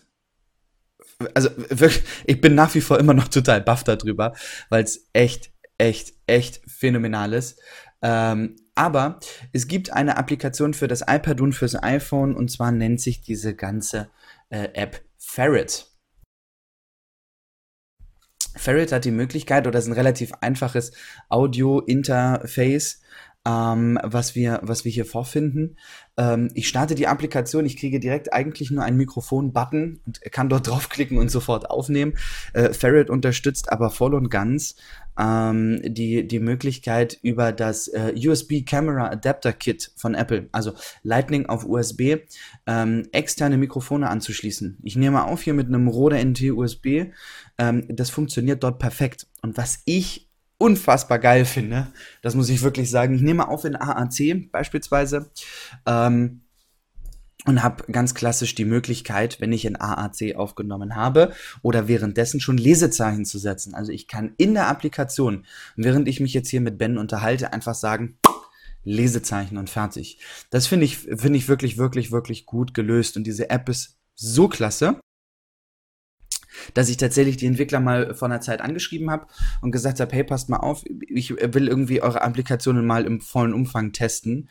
Ähm, und die, die haben mir die Software gegeben tatsächlich ähm, haben gesagt, hier, ja, mach das, finden wir total geil, probier das Ganze aus.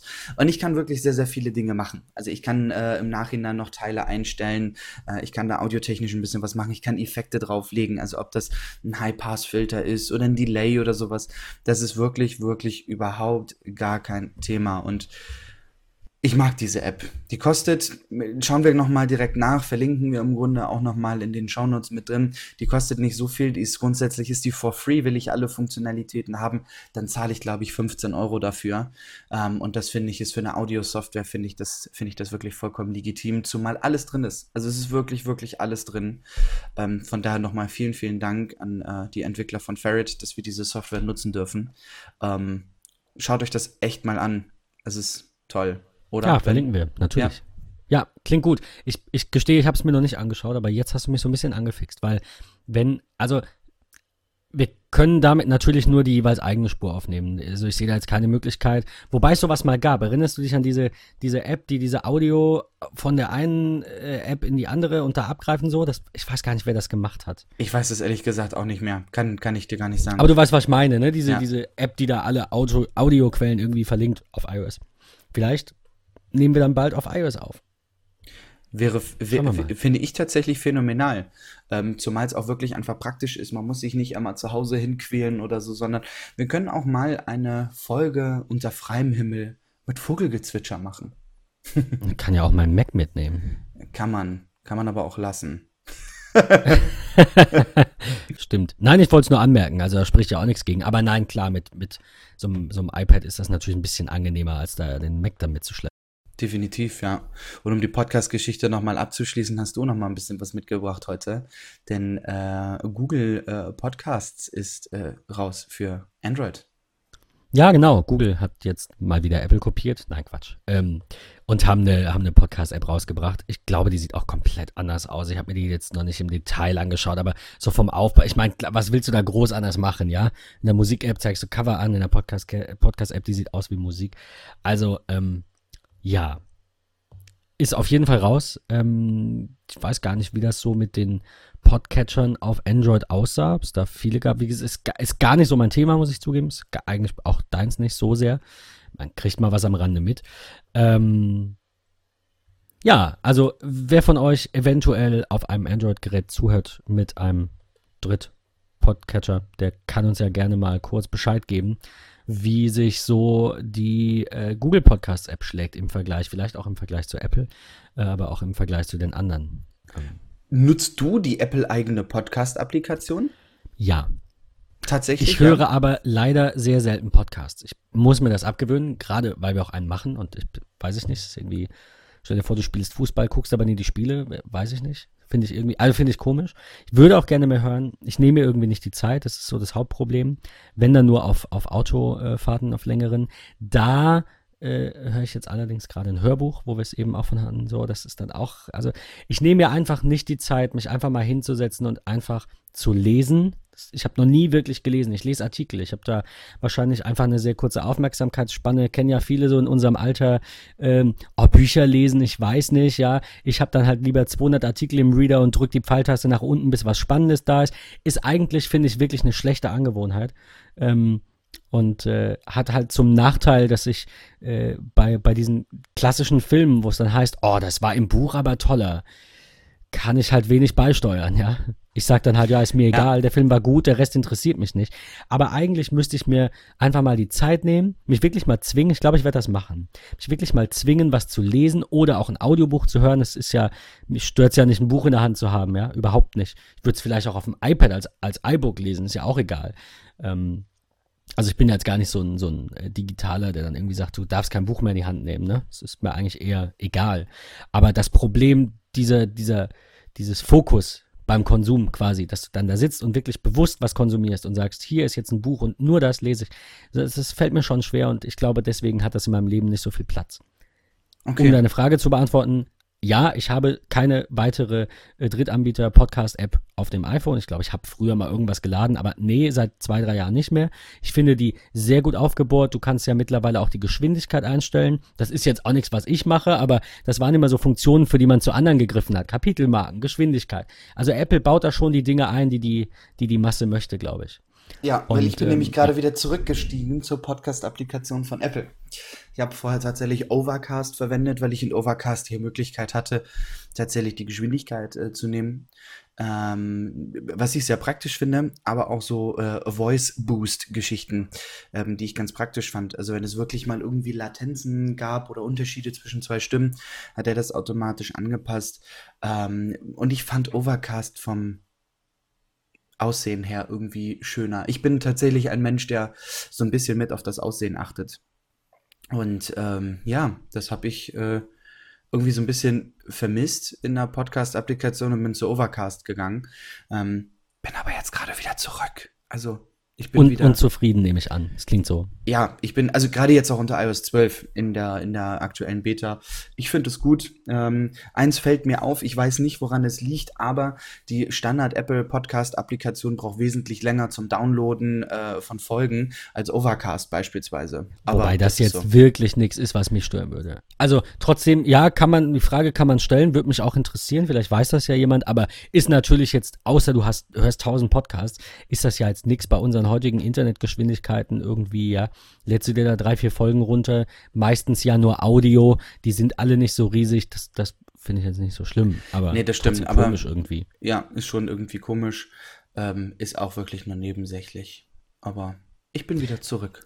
Noch, noch was Nebensächliches äh, in iOS 12, bevor wir dann so langsam irgendwann mal äh, zu einem neuen Thema vielleicht kommen. Äh, man kann die Telefonanrufe jetzt direkt an die Watch übergeben. Das hat, hast du sehr gefeiert. Ich benutze das irgendwie gar nicht, aber ähm, ich, ich, meine, du fandest das ganz toll. Also vielleicht erzählst du mal kurz irgendwie, warum, was da jetzt neu ist. Ich muss auch gestehen, ich habe das gar nicht so doll gefeiert. Ähm, oh, dann habe ich das vielleicht entweder verwechselt oder falsch interpretiert. Ist eine gute Frage. Das könnte am Alter liegen. Danke.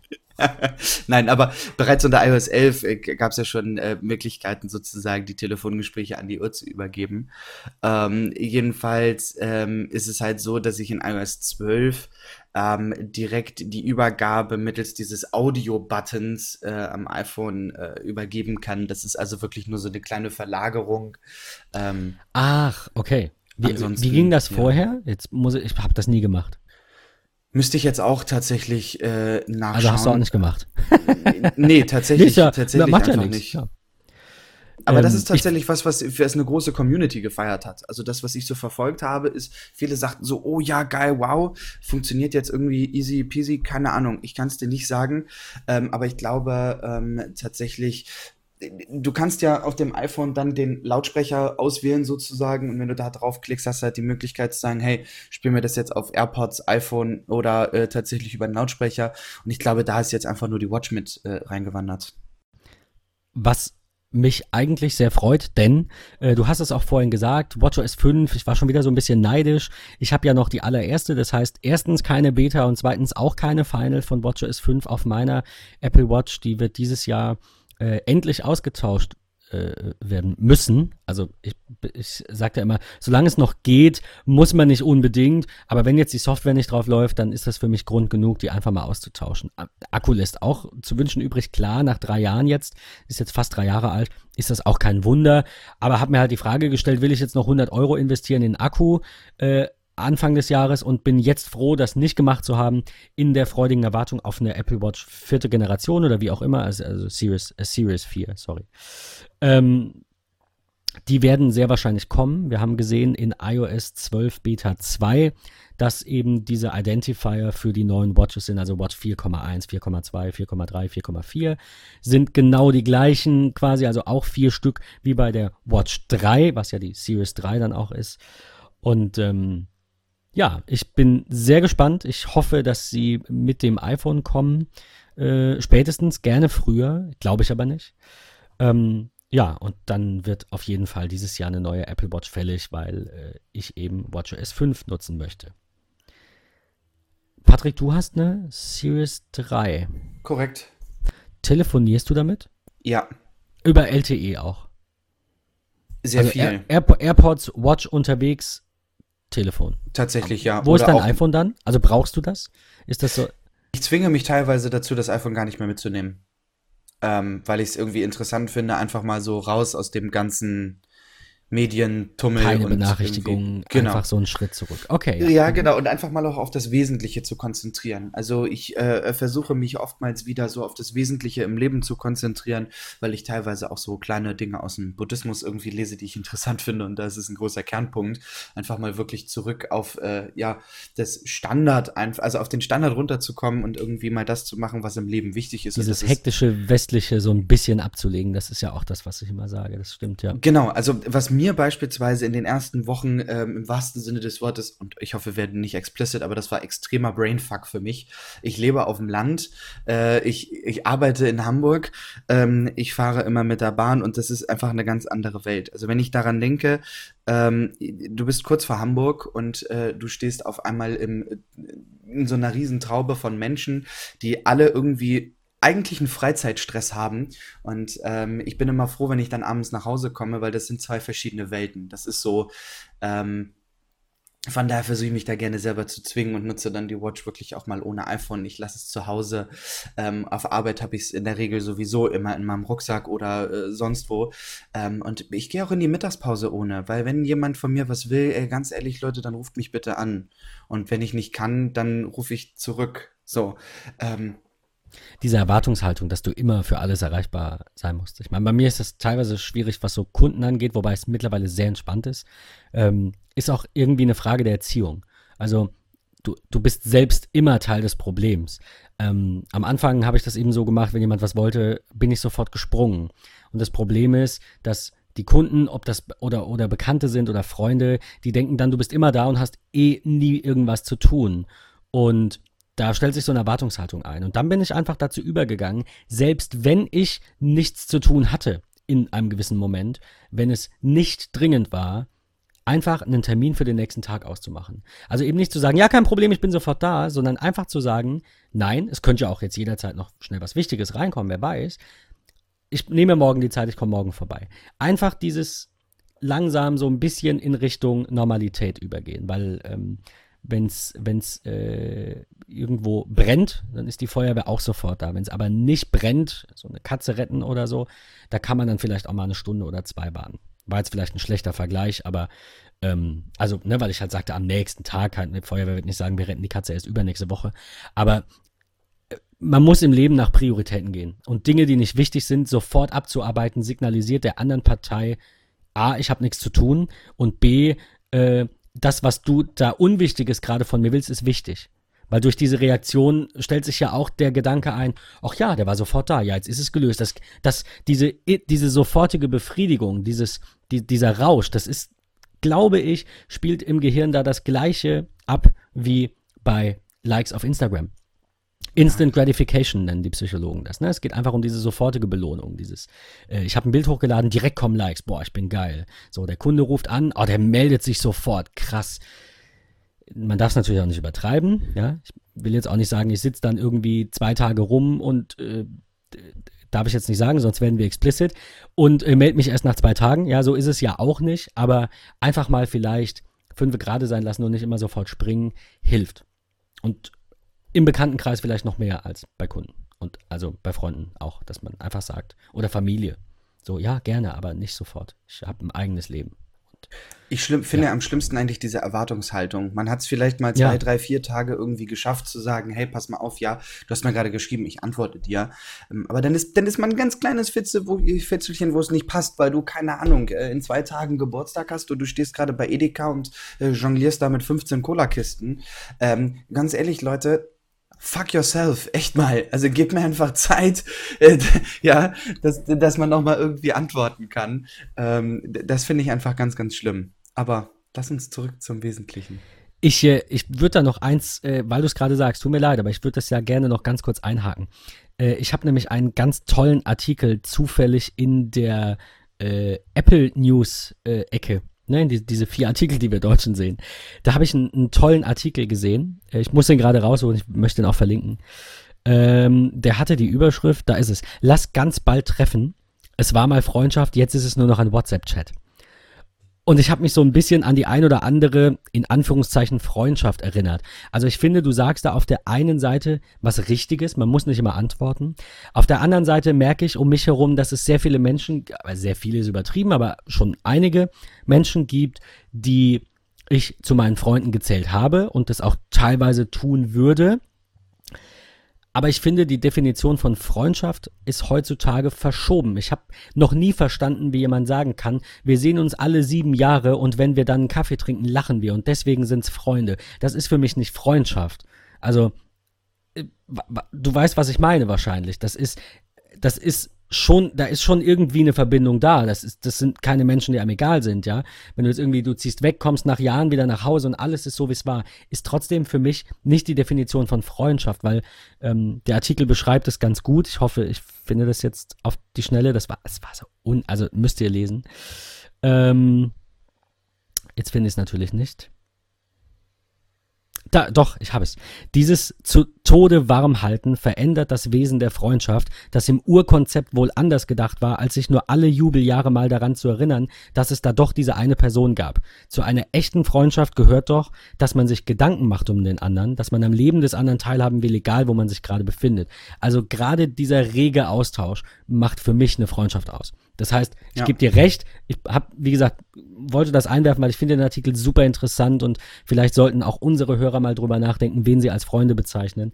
Ich finde, wenn man ständig keine Antworten bekommt von jemandem, so wie du gerade meintest, ne, dann mal irgendwie, ich will vier Tage meine Ruhe und melde mich dann. Wenn das immer und immer wieder passiert, und das hatte ich im, im Freundeskreis bei ein paar Menschen, dann ist das halt irgendwann auch nicht mehr meine Definition. Also, kurze Anekdote, mein ehemals bester Freund, äh, das hat sich irgendwann, weil ich weggezogen bin, auseinandergelebt. Und das ist jetzt auch nicht so mein Typ Mensch. So charakterlich habe ich dann einfach gemerkt, wir leben zwei Leben. Ich bin ein sehr ehrlicher, sehr geradliniger Mensch und er halt irgendwie gar nicht. Ohne da jetzt ins Detail gehen zu wollen, gab es da so einige Dinge, die, äh, die ja, finde ich, macht man nicht. Und ähm, wenn, dann spricht man drüber. Aber gut. Auf jeden Fall ähm, flammte das immer wieder auf und wir haben immer alle ein bis zwei Jahre mal telefoniert und dann war von ihm immer, es kam immer so dieses Bestreben, ja, wir müssen uns wieder treffen und wenn du herziehst, dann machen wir wieder was. Er wollte immer dieses Alte, dieses so, so ein bisschen in der Vergangenheit leben, ja, dieses Alte wieder aufleben lassen und es ist bis heute nicht passiert.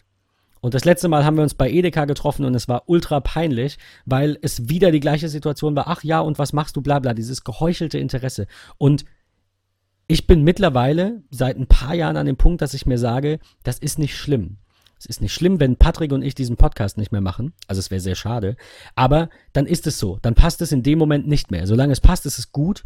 Und solange das für uns beide und hoffentlich auch für die Zuhörer eine Bereicherung ist, ist es in Ordnung. Deswegen bin ich auch nicht traurig, wenn jemand nicht mehr den Podcast abonniert. Ich bin auch nicht unendlich glücklich, wenn jemand dazukommt. Ich glaube, alles passiert und hatten wir auch schon. Wir haben da jetzt ja nicht irgendwie so, ähm, so viel Einfluss auf die meisten Dinge. Und wenn es eben nicht mehr passt, passt es nicht. Das gilt für Freundschaften, das gilt irgendwie für, ja, für so ziemlich alles, Kundenbeziehungen und so weiter. Das haben wir, glaube ich, im Podcast auch schon mal. Und diesen Artikel möchte ich euch gerne verlinken, damit ihr einfach mal vielleicht drüber nachdenkt. Jeder von euch, habt ihr, geht mal durch, habt ihr bei iMessage, bei Facebook im Messenger, bei WhatsApp irgendwo Konversationen mit Menschen. Es geht ja nicht darum, bei Facebook mit allen befreundet zu sein, die man mal kannte. Das finde ich in Ordnung. Dann guckt man mal, was machen die so. Das ist ein bisschen Interesse, super. Aber immer wieder dieses geheuchelte Interesse, das da gar nicht ist, und zu sagen, ja, lass uns doch mal treffen, ja, wir müssen unbedingt mehr Kontakt haben, und dann passiert wieder nichts. Und der eine, und das war in dem Fall jetzt zwei oder dreimal, bei zwei, drei Personen war ich das, ich hätte mich sehr darauf gefreut. Ich habe keinen großen Freundeskreis, sondern lieber wenige und hätte mich sehr darauf gefreut, ein paar alte Freundschaften aufleben zu lassen. Und es kam von den anderen Seiten dann immer wieder, ja, müssen wir unbedingt. Und dann kam halt nichts mehr. Oder sie brauchten was und haben sich dann gemeldet. Denkt einfach mal drüber nach, ob ihr da nicht vielleicht auch aussortieren könnt. Ich kann euch sagen, und nicht nur ich, ich habe das auch von anderen gehört, mit denen ich mich drüber unterhalten habe, es geht euch dann besser. Weil das, was da rumdümpelt, jedes Mal, wenn wieder der Geburtstagsgruß kommt, denkst du dir so, ja, super, aber eigentlich hätte ich gerne, dass da mehr ist. Also das war mal eine tolle Freundschaft. Was soll ich damit jetzt machen? Du, du schreibst das ja eh nur aus Pflichtbewusstsein und das ist falsch. Also sortiert aus, entschlackt. Ist auch ein bisschen buddhistisch, wenn ich gerade so drüber nachdenke. Einfach mal da so ein bisschen sich zurückziehen, also so, ja, einen Gang zurückschalten. Aber du hast recht, wir kommen zurück zum Thema. Wir, wir sprinten ein bisschen durch. Ähm, ein neuer 18 Watt USB-C iPhone Power Adapter kommt. Yay! Äh, ganz kurz, was, was bedeutet das für dich? Warum, äh, warum haben wir diesen Punkt hier drin, obwohl es ein Gerücht ist? Was würde sich ändern und warum? Und wie? Ich glaube einfach, dass dann sozusagen bei Apple wirklich alles was USB-Typ A ist, vollkommen erledigt hat. Es wird einfach nach und nach alles komplett abgeschrieben. Ähm, es wird alles auf USB-C äh, gehen, also USB-C noch so viel? Lightning. Ja, wenn du daran denkst, schau mal, das normale Lightning-Kabel ist äh, klassisch USB. Ja. Ähm, genau, so. Also, Aber das war's. Ja, definitiv. Aber wir haben ja auch noch ein paar äh, Thunderbolt-Anschlüsse für die älteren Modelle und so weiter und so fort. Ähm, also es wird halt irgendwie alles dann nur noch eine Kabelgeschichte haben. Also es wird dann vielleicht Sie, sie vollenden den Masterplan. Genau, ja, richtig. Und ich glaube, das ist auch so ein bisschen jetzt klar geworden durch die neuen MacBooks, die es gibt. Ähm, man hat das 15 Zoll Modell äh, jetzt End of Life gesetzt. Das gibt es nicht mehr. Das ist raus. Ja, mit der MacBook Air. Das war das mit dem Thunderbolt 2, ne? Mit dem. Genau, richtig. Ach ja. so, ich habe mich die ganze Zeit gefragt, wovon reden die? Äh, ja, genau, klar, das logisch, ist komplett ja. raus. Die silberne Variante, die hat, glaube ich, 2249 Euro gekostet. Die ist jetzt raus. Ähm, jetzt gibt's nur noch die, ähm, die Thunderbolt 3 USB-C Modelle. Ähm, wir haben also irgendwie ein komplettes Portfolio, weil wenn du mal überlegst, es gibt noch ein einziges Modell, was klassisch USB und Thunderbolt 2 hat.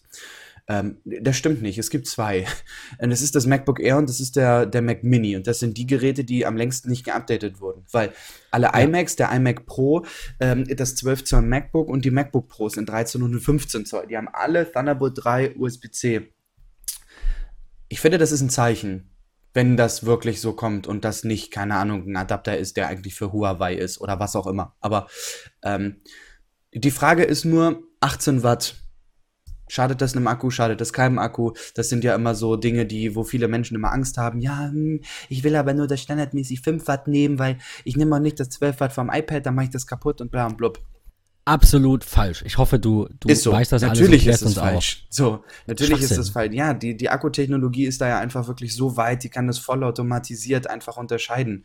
Äh, also, also, durchaus der Gedanke richtig. Früher war das so. Das ist genauso wie die, die Mehr, die sich hält mit, äh, wann lade ich meinen Akku? Das war bei Nickel-Cadmium-Akkus, war das wichtig. Die hatten auch einen Memory-Effekt. Hast du die nicht äh, regelmäßig kalibriert und hier und da vollgeladen? Ich weiß gar nicht mehr, wie das geht, was sie seit zehn Jahren nicht mehr gibt. Oder also sie seit zehn Jahren nicht mehr in der Unterhaltungselektronik eingesetzt werden. Sagen wir es so, es gibt die ja schon noch. Ähm, und bei den äh, Lithium-Polymer ist es einfach scheißegal. Apple schlägt zwar auch vor, den einmal im Monat zu kalibrieren, dagegen spricht auch nichts, ja, sollte man vielleicht tun, mache ich jetzt eher nicht, aber ähm, muss ich zugeben, aber ob ich das bei 80% nochmal anschließe und es vollladen lasse oder warte, bis es leer ist, ist eigentlich fast egal. Das Warten, bis es leer ist, ist eher noch schädlicher Wobei sich, wie gesagt, das ja in den Köpfen hält, dass man das unbedingt mal machen muss. Ständ, also ist genau ständig, so ein nicht mal, wie, sondern ständig. Ja. Das ist genauso ein Irrglaube wie Applikationen aus dem Multitasking rauslöschen. Gottverdammt, warum? Ey, jedes Mal wieder. Patrick, Patrick, ich so oft es Definitiv. richtig weißt, auf. Weißt du, welche Frage ich den Leuten und sie machen es trotzdem wieder. Ich genau. sage, was hast du davon? Und dann kommt, ja, aber das macht es doch. Und dann erkläre ich es kurz. Dann sage ich, wenn du es technischer willst, gerne. Ansonsten vertrau mir einfach. Dann erkläre ich gerne, warum es so ist. Und beim nächsten Mal sehe ich, es bleibt einfach nicht hängen. Muskelgedächtnis, das ist einfach so drin. Definitiv, vor allem Leute, mal ganz ehrlich da draußen. Wenn ihr ein Buch angefangen habt zu lesen und ihr seid auf Seite 56 und ihr geht abends zu Bett, nehmt ihr dann das Buch, klappt es zu und stellt es zurück ins Bücherregal und müsst jedes Mal, wenn ihr weiterlesen wollt, die Seite herausfinden? Nein, Gottverdammt, ihr das packt ein Lesezeichen rein und legt es einfach neben euch und ihr wisst sofort, wie ihr seid, wo ihr seid. Das ist eine Zeitersparnis, Ganz toller das ist Vergleich. weniger Aufwand. Ja, also macht es doch per Applikation genauso, verdammte Henne. Also, Mann, Wirklich toll, wirklich guter Vergleich. Absolut. Also, super unnötig. Super unnötig. Definitiv. Aber hey, ähm, du hast noch was Schönes. Was? Ich habe hab eins noch. Äh, ja. Wir hatten es ja von neuen Watches. Es kommen wahrscheinlich auch neue iPads. Ich hoffe ähm, nicht. Warum? Wir haben schon mal drüber gesprochen. Ähm, also es geht ja irgendwie alles darauf hin, iOS 12 äh, Wischgesten zwischen Applikationen hin und her wischen, ähnlich wie beim iPhone 10 ähm, unten über diesen Und die Leiste oben mit dem Menü und korrekt die Leiste oben und so. Aber bitte ja. keine Face ID, bitte nicht. Aber doch, exakt das munkelt man, denn Animoji sind auf dem iPad aufgetaucht in der Beta. Also irgendwo ja. im Code und so ja. und ja. Ähm, warum es hoffst du nicht, dass Face ID kommt? Ich also meine, über ja, den, den die das Notch kann man streiten, aber ich finde Face ID gerade, da sind wir nochmal bei iOS 12, so unendlich viel schneller auch nochmal als vorher. Definitiv, ja. Also ich kann die Begründung verstehen, dass man sagt, weil Touch ID 1 zu 20.000 und irgendwie Face ID 1 zu keine Ahnung wie viel ist ein höherer Sicherheitsstandard, gerade mit Augen geschlossen. Also funktioniert so. bei mir auch wirklich besser. Funktioniert auch, ja, aber ich habe in der letzten oder vorletzten Folge schon äh, ganz, ganz kurz darüber gesprochen. Ich bin ein Mensch, der sein iPad sehr, sehr oft zu Hause auf dem Schreibtisch liegen hat. Und ich will nicht Gottverdammt jedes Mal, wenn ich das Gerät entsperre, meinen Entsperrcode eingeben, der sechsstellig ist, ähm, manchmal sogar alphanumerisch. Ach so, wie, ja. Äh, ja, ja. sondern ich will einfach meinen Finger drauflegen und es ist da. Und ich will es nicht immer anheben und es mir vor die Bratze halten. Ähm, das ist einfach was, was mich aktuell tatsächlich stört. So, wenn es das geben würde. Ich schätze tatsächlich, dass die, weil die ja mehr Platz haben, vielleicht das Modul noch mal so ein bisschen weiter nach vorne, also so schräg zu dir, wenn es liegt. Also, ich hoffe es. Ich verstehe das. Ich, ich kann mir nicht. Hey, ich meine, vielleicht liege ich falsch und alle lachen mich aus. Aber ich kann mir beim besten Willen nicht vorstellen, dass Apple das nicht bedenkt. Man kann immer mal Sachen übersehen, alles gut, siehe Tastatur, kommen wir gleich zu, wenn wir über die Macs reden. Ähm, aber ich glaube nicht, dass sie davon ausgehen, dass jeder sein iPad mit einem mit Stand benutzt oder mit der Apple-Hülle. Es gibt viele, die haben es einfach auf dem Tisch liegen und äh, ich denke, dass sie das, also sie sollten das auf jeden Fall bedenken. Denk mal an die Geschäftskunden. Wie viele Geschäftskunden nutzen ein iPad beispielsweise für Terminvergaben oder sogar als Kassensysteme? Willst du jedes Mal deine Bratze davor halten? Zweite Problematik ist, ja, es ist mit ähm, iOS 12 möglich, zwei Gesichter hinzuzufügen. Bei Touch ID konnte ich fünf Finger dazu packen. Äh, was machst du, wenn du das Ding als Kassensystem verwendest? Und du hast tatsächlich 15 Mitarbeiter. Da, verwendest, da kannst du aber auch Touch ID nicht benutzen. Da verwendest du auch jetzt einen Code. Und nur weil Face ID kommt, ist der Code ja nicht obsolet. Nee, das stimmt, also, richtig. Letzteres, letzteres lasse ich nicht gelten. Den Rest natürlich schon. Aber wenn du 15 Mitarbeiter hast, dann hast du einen Code und jeder kennt den. So. Weil anders geht's auch jetzt nicht. Du kannst ja maximal, ich glaube, 10 oder 5 Fingerabdrücke. Auf jeden Fall keine 15. 5. Ja? Nee, 5. Ja, genau. Fünf. Ja. ja, aber es ist ja wenigstens schon mal mehr. Also, wenn du fünf Kassenmitarbeiter ja. hast, dann bist du glücklich. Jetzt kannst du über Face ID nur zwei Mitarbeiter an eine Kasse stellen. Oder du musst halt immer den Code eingeben. Oder die geben einfach Aber Gott, ein. ja, Gottverdammt, sind wir bei 1995? Deswegen ist Gesichtserkennung ja gut, aber halt nicht nur für zwei, sondern für unendlich. Und natürlich vielleicht mit eigenen Accounts und Berechtigungen. Und das ist so meine Zukunftsvision, dass du irgendwann das iPad anschaust und es weiß, wer du bist in der Familie und schaltet dann auf deinen Account. Auch wenn ich glaube, dass das nicht kommt, weil Apple das nicht will, weil sie vier Geräte verkaufen wollen. Aber ich habe die Hoffnung, weil Classroom hatten wir es letztens, letztens von. Also so ein bisschen meine Hoffnung, muss ich sagen, immer noch. Ja, ja, ja. Du hast einfach recht. Warum rede ich eigentlich noch? Warum? Ja, Warum? Warum ist die Banane? Na, nein, ich meine, warum, warum sagst du das? nein, du hast, du hast ja vollkommen recht. Ja, das sind so Bedenken, die ich als Einzelperson irgendwie habe, ähm, wo ich mir irgendwie Gedanken äh, drüber mache. Keine Ahnung, wahrscheinlich wird es wieder so geil gelöst werden, dass wir äh, hier in ein paar Monaten sitzen oder in einem Jahr oder keine Ahnung was und wir dann irgendwie so sagen. Wie geil, konnten wir nur ohne das wie leben? Wie konnten wir nur ohne Face ID leben? Also sehe ich beim iPhone tatsächlich so. Klar, manchmal ist es blöd. Äh, ich will jetzt nicht sagen im Auto, weil ich das irgendwie zweimal im Jahr, glaube ich, im Auto in der Hand habe. Aber im Auto, wenn du dann doch mal eben was auf dem iPhone drücken müsstest, ich habe ja CarPlay, deswegen kommt das bei mir faktisch eigentlich. Äh, ich habe ja CarPlay, mi, mi, mi. Ach, da ist wieder der Neid. Der, der, der Neid der, der CarPlay-Losen. Kauf dir, kauf dir ein Auto mit CarPlay, fertig. Rest ist egal. Wir haben Ford, der hat noch Sync 2, da kann kein CarPlay. Sync 3 kann das. Aber auch so ein Scheiß. Dann muss der Ford. Also mal ganz, ja, der muss fort, du Vogel. Nee, aber mal ganz ehrlich, ja, liebe Ford-Händler oder Ford-Mitarbeiter da draußen, die vielleicht zuhören. Gott verdammt, es ist ein neues Auto, was zwei Jahre alt ist. Gebt dem System das Update auf Sync 3 von Sync 2 und sagt nicht, nee, das ist ein komplett neuer Chip. Am Arsch ist das, ganz ehrlich. Gleiches bei Renault. Ich hatte ja vorher den, den Captur und der hatte auch nur dieses Airlink und nicht Airlink 2. Und äh, noch schlimmer ist beim Airlink 2, also ein neues Software-System, gibt es zwei Hardware-Versionen, nämlich Version 2 und Version 3. Ich habe natürlich Version 3, deswegen habe ich CarPlay, ich habe da auch drauf bestanden, also äh, war ja eh neuer, aber es gab halt einige, denen wurde zugesichert, dass Airlink 2 das kann und dann hat sich rausgestellt, alle Autos, die ich glaube vor April 2017 produziert wurden, können es nicht und kriegen auch kein Update. Ich würde ausreichend, ich würde den Kaufpreis auch zurückverlangen. Ich würde das auch zur Not dann, wenn mir das wichtig ist, ne? Aber die flamen ja nur in Foren und haben dann keine Eier. Aber ich würde dann wirklich zum Anwalt gehen und sagen, so, wir wickeln das komplett zurück ab. Oder ihr legt mir zweieinhalbtausend Euro auf den Tisch, dafür kann ich mir ein Alpine CarPlay-System kaufen und ihr baut's ein. So, kein Problem, wenn ihr das wollt. So. Aber äh, das finde ich schade. Ich finde das schade, wenn man was verspricht und es nicht hält.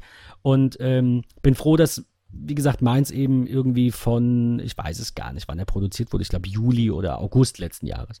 Also nach dieser Umstellung auf Version 3. Ähm, aber ach, echt beschissen. Und dann kommt immer, wie du sagst, diese Ausrede, das wird nicht laufen. Oh, ich weiß. Ist mir scheißegal, dann bau das Neue ein. So, ich will das. Ja, so. Die bieten dir ja nicht mal die Option. Du kannst ja nicht mal sagen, für 500 Euro hätte ich gern Upgrade. Ich zahle euch die Arbeit. Geht ja, ja nicht. Das, das, ist so. Das so ist wie bei Apple mit diesem Trade-In. Sowas wäre doch, wär doch wunderbar. Sagst du, hier ist mein Ford. Neues, neues System. Nun denn, ähm, wir sprinten weiter. WatchOS 5. Bei Anheben Siri aktivieren. Kleiner Artikel von Alex Eumer vom iPhone-Blog, der das nochmal verdeutlicht, den wir euch verlinken wollen. Ähm, hat ein kleines Video drin, da sieht man das. Äh, zum Sprechen anheben lässt sich in den Einstellungen von WatchOS 5 auch deaktivieren, ist aber standardmäßig aktiv, verzichtet dann auf die beiden magischen Worte, die ich jetzt nicht sagen kann. Und ähm, ja, man hebt einfach das Handgelenk an und spricht. Ähm, was ich mich noch frage, ich glaube, das ging auch aus dem Video nicht hervor, ich müsste jetzt nicht nochmal abspielen. Ähm, wie, wie sehr muss ich das dann anheben? Also wie funktioniert das? Weil wenn ich sie jetzt umdrehe, sehe ich ja die Uhr. Muss ich dann näher halten oder keine Ahnung? Nee. Kann ich nicht ausprobieren, weil ich eine neue Watch brauche. Ich habe in einem Forum tatsächlich mal dazu was gelesen und ähm, Nein, du musst jetzt nicht, äh, wie man immer gedacht hat damals, als die Uhr schon rauskam, mit, okay, wenn du damit telefonieren willst, dann musst du, äh, wie bei Star Trek, dir das Ding irgendwie direkt äh, vor den Mund halten oder ans Ohr oder was auch immer. Ähm, nö, also das ist tatsächlich einfach nur Display, äh, Wake Up und äh, los geht's. In der Beta wohl Aber teilweise. Ich will doch auf die Uhr gucken. Also ich, ich will doch nicht immer mit Siri sprechen. Das ist das, was ich nicht, noch nicht ganz raffe. Yes, but uh, no. Ähm, ja, also es ist tatsächlich so, sobald das Display da ist und du stellst eine Frage, würde sie es mitbekommen. Ich, ich spiele das Video nochmal ab. Mach das. Weil. Also ich, ich, weil. Ja. Es ist effektiv so, du musst es dir vorstellen, du bist tatsächlich mit deiner Frau in einem Restaurant, ihr unterhaltet euch gerade und du guckst auf die Uhr und ganz zufällig stellst du parallel die Frage, ähm, weißt du eigentlich, wie das Wetter morgen in Köln wird? So, dann kannst du Pech haben, dass äh, die Uhr das mitbekommen hat und dir im Grunde direkt antwortet. Aktuell ist es so, ähm, in der Beta, man muss wohl relativ laut die Frage irgendwie stellen. Ähm, also so wie es aktuell aussieht, werde ich die Funktionalität bei mir abändern. Also werde ich das ich, ändern. Weil ich, ich glaube, ich werde das dann Worte auch wieder deaktivieren. Ja. Ja. Aber wir haben noch was Geiles zur Uhr. Ja, ich, ich, äh, Ach, ich bin so hast, happy. Du hast Ferret bekommen, ich habe auch was bekommen. Ich muss mich an dieser Stelle mal bedanken bei äh, äh Blue, Bluestein, heißt die wirklich Blue, Blue, Bluestein? Ja, Blue, Bluestein. Bluestein. Bei den äh, Damen und Herren von äh, einer, einer Apple Watch Armbandschmiede ähm, die mir ein paar Testmuster kostenfrei zur Verfügung gestellt haben. Und ich bin teilweise zufrieden und teilweise nicht zufrieden. Mein erstes Fazit äh, fiel sehr gut aus. Vor allem ist es immer eine Frage des Preis-Leistungs-Verhältnisses. Also erstmal haben sie die Watch-Pop-Bänder zu äh, denen ich noch die Frage gestellt habe, warum die alle schwarz sind und der Rand ist farbig. Aber sie haben gesagt, sie wollten sich bewusst von Apple abheben. Also sie wollten keine Nylonbänder bringen, die so aussehen wie die von Apple, sondern bewusst eine eigene Kollektion. Davon habe ich eins bekommen zum Test. Äh, das fühlt sich fühlt sich gut an, absolut. Die kosten jetzt irgendwie im Angebot 29 Euro statt 49. Also falls ihr Apple Watch Armbänder braucht, wir verlinken, schaut drauf, kauft jetzt. Ähm, was ich noch bekommen habe, ist ein äh, Milanese Armband das Edelstahl Milanese Armband. Das ist jetzt auch im Angebot äh, für, ich glaube, 30 Euro statt 60, 30 statt 70 Euro. Wow. Also auch, auch äh, gut was gespart. Wobei ich muss gerade gucken, ob das 42er nicht verfügbar. Das ist schlecht. Nee, oh. kostet doch, da ist es. Kostet auch 30. Also 30 Euro. Ähm, da habe ich allerdings das Problem, dass das sich so ein, so ein bisschen abnutzt, weil ich halt an das, äh, an das, äh, am, am, MacBook arbeite. Und das MacBook hat da auch schon so ein bisschen unangenehme Verfärbung, nur, nur minimal. Ne? Das ist, sind halt zwei Metalle, die da aufeinander, zweimal Aluminium, was da aneinander reibt. Das ist vielleicht nicht ganz so gut. Ich weiß nicht, Patrick, hast du das originale Apple Milanese Armband mal so ein bisschen in der Hand gehabt? Ist das da auch so? Kann ich das bedenkenlos mit meinem MacBook nutzen?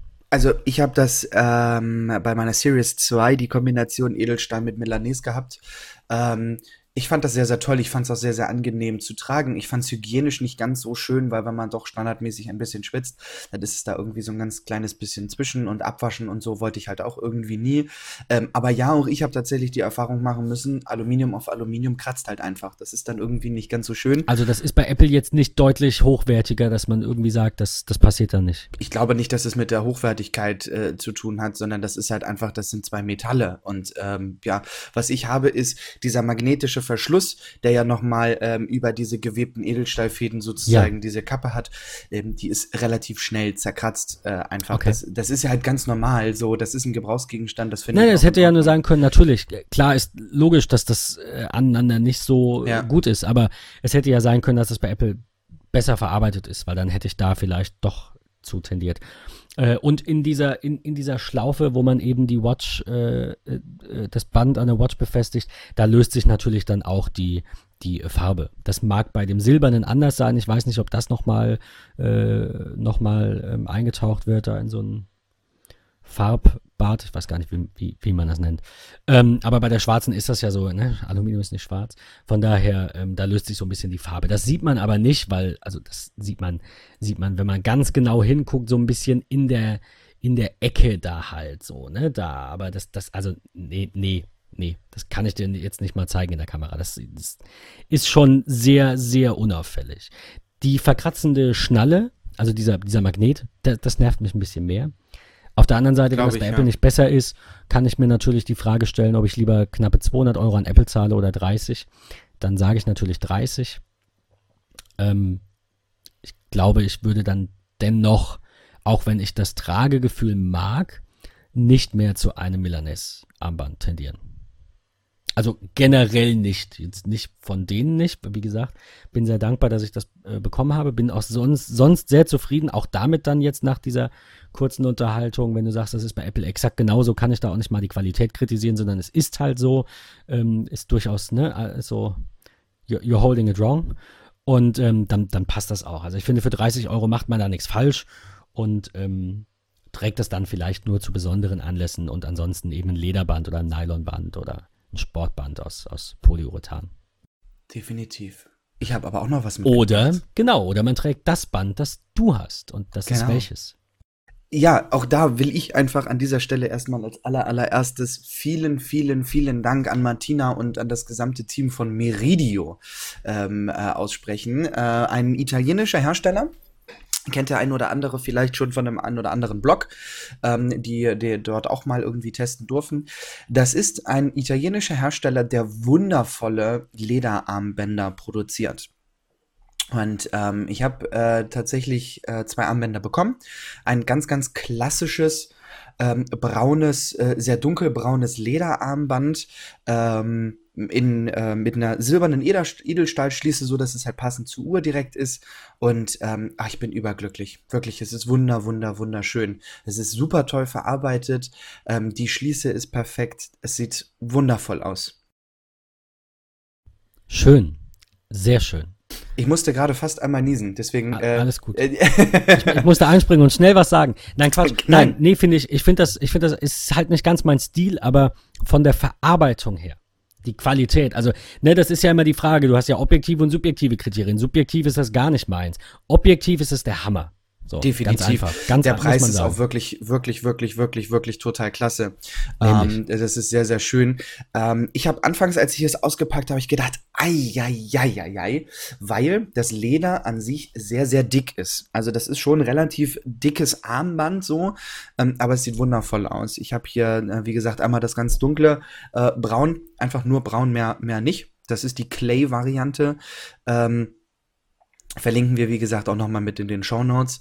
Ähm, und dazu habe ich dann tatsächlich eins, ähm, was ein bisschen wildlederartig ist, ähm, was eine, ja, so ein Beige ist mit einem kleinen lilanen Faden.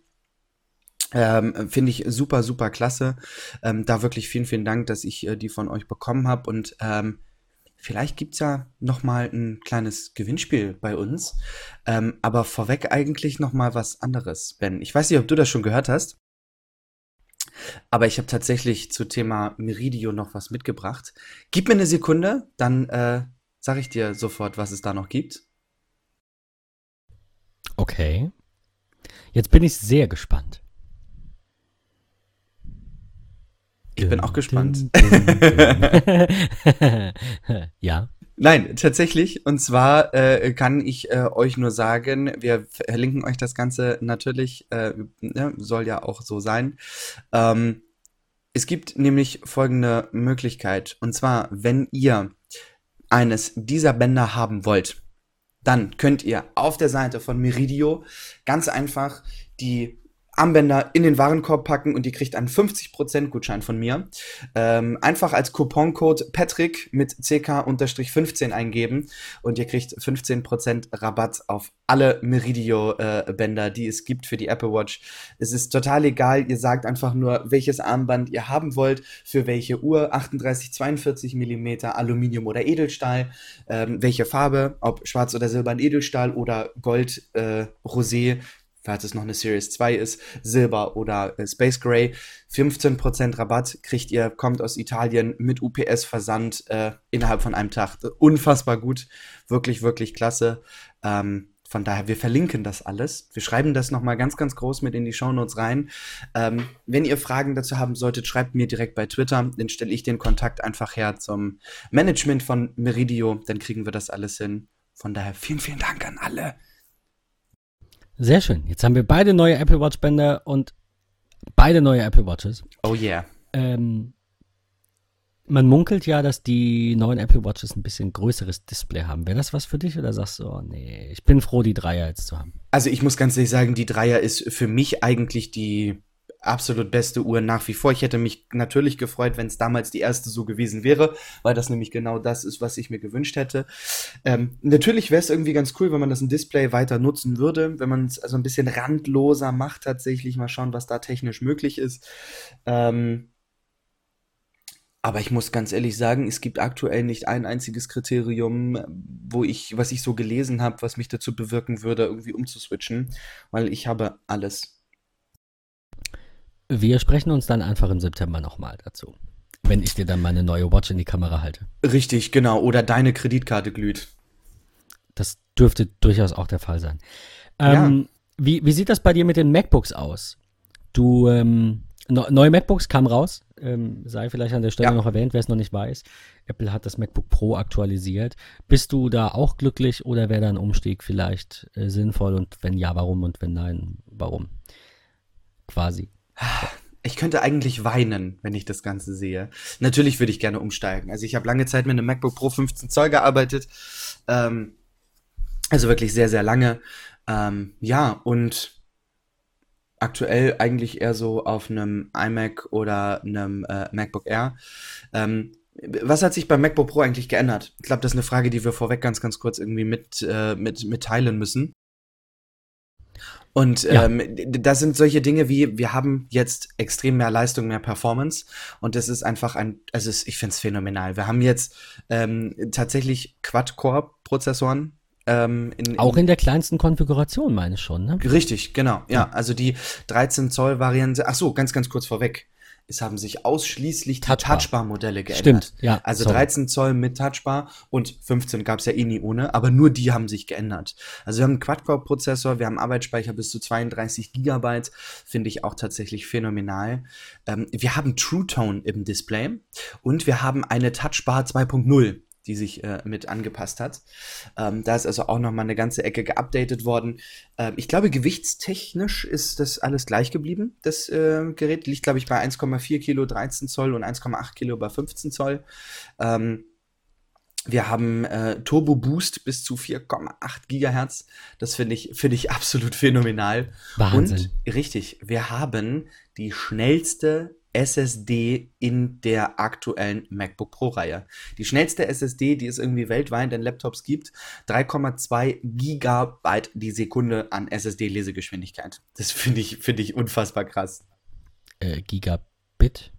Gigabit, natürlich, äh, sorry, Gigabit. Bro. Gigabit. Nein, ich, ich wollte jetzt nur sicher gehen. Ich meine, vielleicht geben die das mittlerweile in Gigabyte an, aber das klang sehr viel. Das, das klang nach zu viel.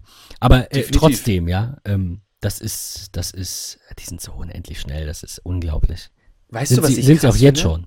Weißt du, was ich krass finde? Nee. True Tone bei einem 500 Nits P3 Farbraum Display im MacBook Pro 13 oder 15 Zoll mit Touchbar, total Wumpe, aber ich kann an das Gerät zwei 5K Monitore Thunderbolt 3 anschließen und Schrägstrich oder bis zu vier externe Grafikeinheiten, also eGPUs, äh, bis zu vier Stück kann ich anschließen. Ähm, das ist eigentlich ein mobiler iMac Pro. Absolut. Absolut. Also durch diese ganze, die Thunderbolt ist einfach eine geile Sache. Ist ja quasi externes PCI, so grob, ja, hat nur einen cooleren ja. Namen. Das äh, hat, ich glaube, seinen Ursprung hatte das ja ungefähr so mit eSATA. Also nicht, dass USB jetzt groß was anderes wäre, aber es funktioniert halt technisch anders. Es ist nicht einfach eine interne Schnittstelle, die nach draußen gelegt wurde. Das war bei ja. eSATA der Fall. Das ist bei Thunderbolt, also äh, externes PCI, bei Thunderbolt der Fall. Das ist ein ein absoluter Gamechanger, den man gar nicht so auf dem Schirm hat.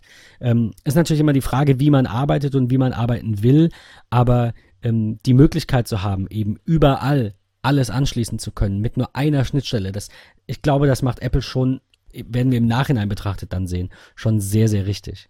Wir haben aber noch eins vergessen und das finde ich ist auch sehr, sehr wichtig zu erwähnen. Und zwar gibt es jetzt den T2-Chip im MacBook Pro, der also wirklich für Secure Boot und so weiter und so fort da ist. Ähm, also wirklich der eigentlich das Fundament bietet für ganz sichere Boot-Funktionalitäten, Verschlüsselung und so weiter und so fort.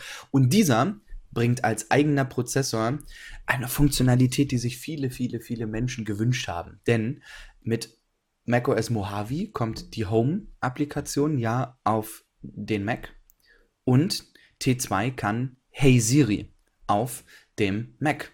Äh, der ist also tatsächlich dafür da, um äh, mit Hey Siri zu arbeiten.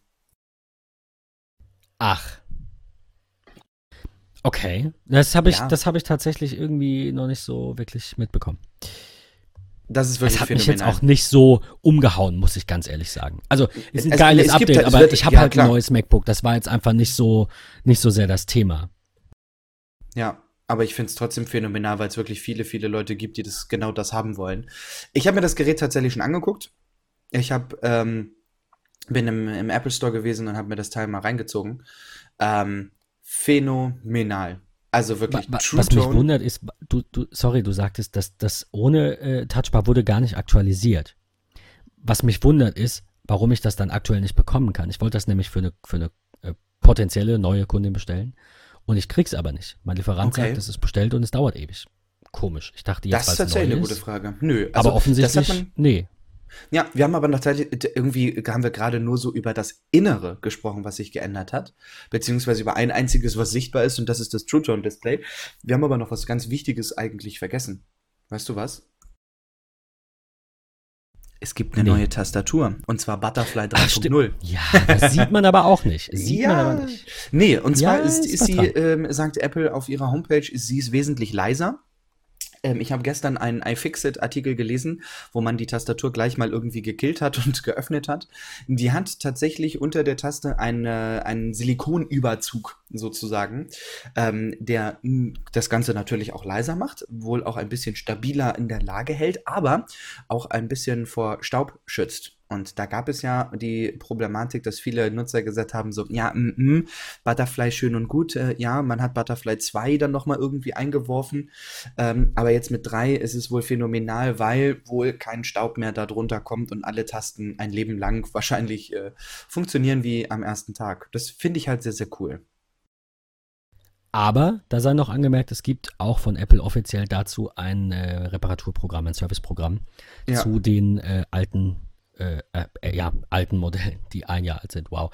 Ähm, zu, den, zu den vorherigen Modellen, die äh, eben äh, ja, feststeckende Tasten haben oder ähm, ja, Tasten, die eben gar nicht mehr funktionieren, dann ist das, wenn ich mich nicht irre, vier Jahre Abkauf auch wieder äh, wie bei vielen dieser Qualitätsprogramme abgedeckt. Schau jetzt gerade nochmal nach, das betrifft die Modelle MacBook, ähm, also nicht Pro, von 2015 bis 17 und das betrifft die Pros ab 2016. Oh ja. Yeah. Ja, also quasi alle mit diesem neu, neuen, in Anführungszeichen, mit dieser neuen Tastatur. Also wenn ich mich nicht irre, auch das, das 12 Zoll MacBook 2015 war ja das erste von diesen neuen. Also quasi alle Modelle mit dieser Butterfly-Tastatur. So. irgendwie. Ja. Und es gab noch was Neues, und zwar Zubehör. Die, die Lederhülle. Genau. Ja, ja, stimmt. Es gab für ja, genau. 12 Zoll diese wunderschönen Lederhüllen in Mitternachtsblau, Schwarz und ich glaube Sattelbraun nennt Apple das. Ähm, gibt es jetzt auch fürs 13 und fürs 15 Zoll MacBook Pro. Ist auch irgendwie gar nichts für mich. Vor allem sind die teuer. Ich meine, es ist Leder, aber sie sind teuer mit 150 Euro oder so um den Dreh. 199 ähm, fürs 13 Zoll und 230 fürs 15 Zoll. Alles klar, ja. Nee, also nee, nee. Interessant ja, finde ich das nee. neue Modell. Also durchaus angebracht bei Leder, ja, mag sein. Aber, aber alter Apple, ja. Wow. Es ist viel nee. Geld, ja. Ja. Aber es, ich, ich, will noch mal ganz kurz was vorlesen zum 13 Zoll Modell, was für wahrscheinlich die meisten interessant ist. Das neue 13 Zoll Touchbar Modell ähm, äh, mit dem ganzen Gelumpe, was wir gerade irgendwie besprochen haben. 2,3 GHz Quad-Core Intel i5 Prozessor der achten Generation mit 3,8 GHz Turbo Boost, mit der Intel äh, integrierten Grafik 655, 8 GB Arbeitsspeicher, 256 SSD. Ähm, gleicher Preis wie vorher. 1999 Euro für das Modell. Ähm, und ich weiß nicht, ob du das schon mal gecheckt hast, Ben, aber die 15 Zoll Variante, wenn ich die 15 Zoll Variante auf High-End booste, übrigens mittlerweile mit 4 Terabyte SSD möglich. Kostet 7000 Dollar. 7959 Euro. Die höchste Variante im 15 Zoll Bereich.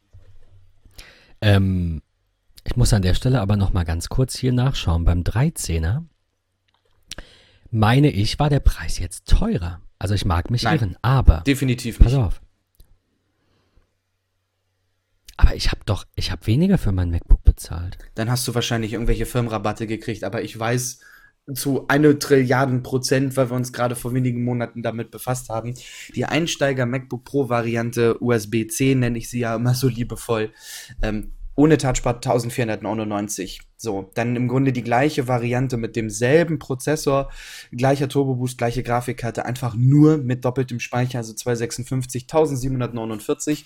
Und die Touchbar-Variante war auch schon vorher bei 1999 Euro. Das war so. Also ich, ich suche gerade mal die Rechnung raus, weil irgendwas muss sich geändert haben. Irgendwas war da? Wann, wann habe ich das denn gekauft? Nein, also wirklich, dafür würde ich äh, auf gut Deutsch gesagt mein A-Piep äh, verwetten. Äh, es ist so, es ist der gleiche Preis geblieben. 1999 Euro fürs Touchbar-Modell 256 Gigabyte. Das ist so, ähm, das ist preislich tatsächlich gleich geblieben. Ähm, interessant ist aber folgendes. Und ähm, liebe Zuhörer da draußen, liebe Studenten, äh, es gibt Back to School, Ben. Ähm, das kennst du, oder? Ähm, ich, warte, ich, ich habe es gefunden. Also vielleicht kannst du es mir erklären.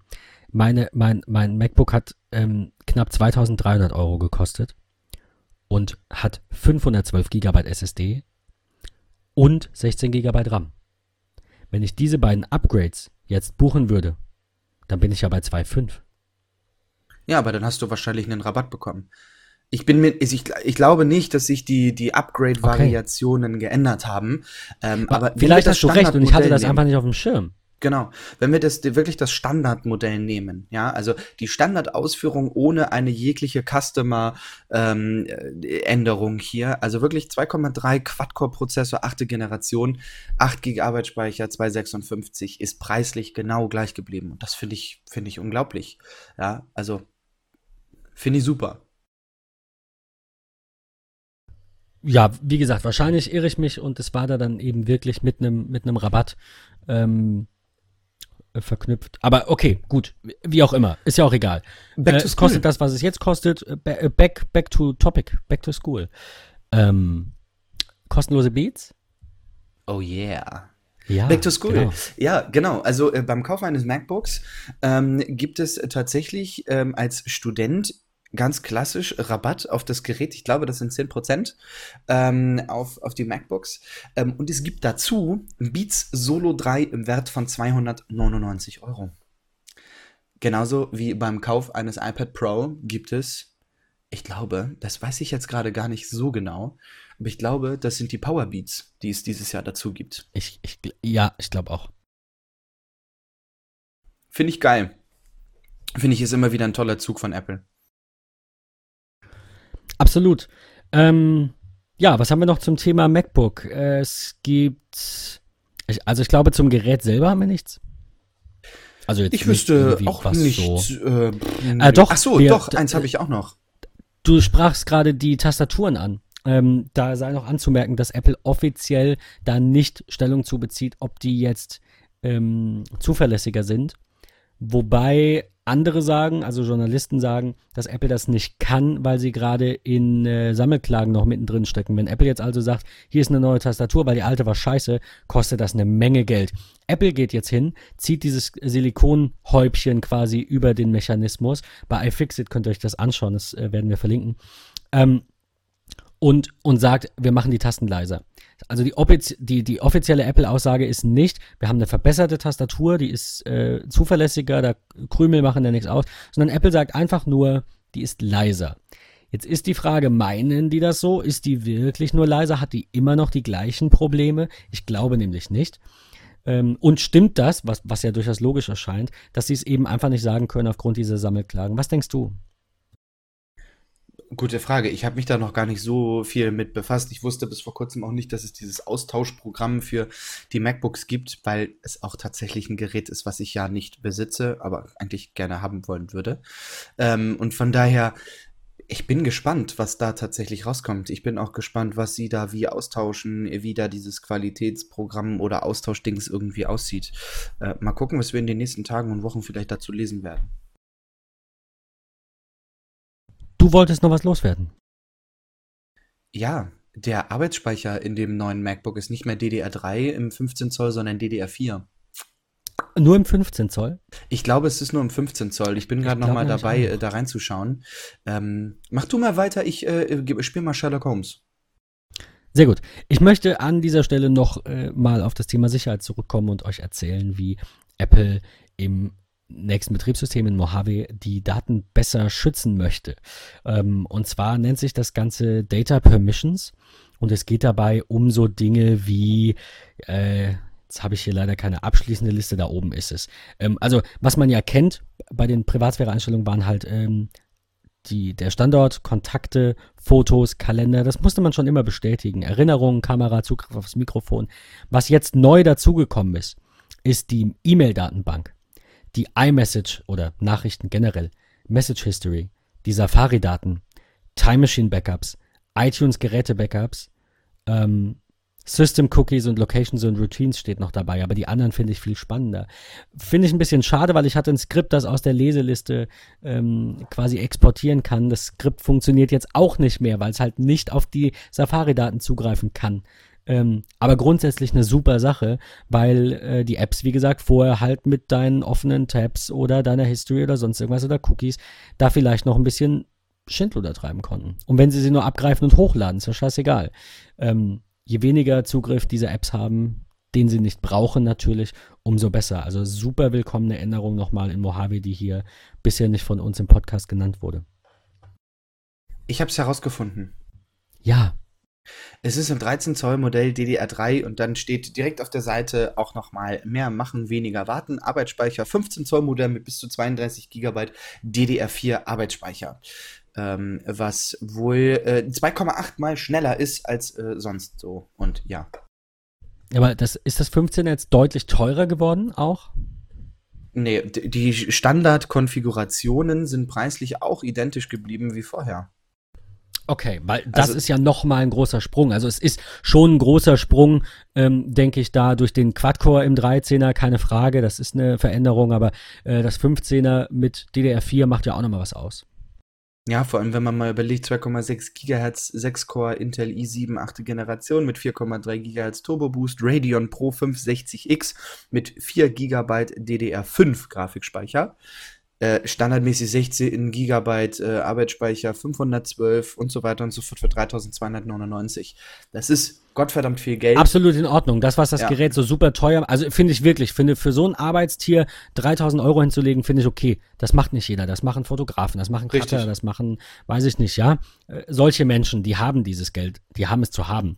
Ähm, alle anderen kaufen sich halt ein 13er oder ein Windows-Gerät oder ein Samsung-Tablet, ist ja egal, ja. Es gibt, gibt für jeden einen Markt und Apple muss natürlich die Preise da auch irgendwo äh, an das Klientel anpassen, an, an, also äh, das ist einfach so. Apple ist höherpreisiger. Man kriegt die gleiche Hardware und bei Windows vielleicht für die Hälfte bis zwei Drittel. Man zahlt bei Apple aber natürlich den Service mit, auch ein bisschen den Namen mit. Man zahlt ein bisschen, investiert man, finde ich, in die Zukunft und in Privatsphäre. Das sind Dinge, die mal untergehen. Also, wenn ich die Wahl habe zwischen 1500 Euro für das gleiche Windows Notebook oder 500 Euro drauflegen, also ein Drittel mehr für macOS, für den Apple Service, wenn mal was dran ist, klar, das können andere auch, ja. Bei einem äh, Dell oder HP kann ich mir auch einen Vor-Ort-Service dazu buchen. Das kann Apple leider noch nicht. Ich hoffe, das kommt irgendwann. Aber ähm, ich will nur sagen, dass, dass das so, so ein bisschen ähm, so ein bisschen teurer ist, ist ja durchaus in Ordnung.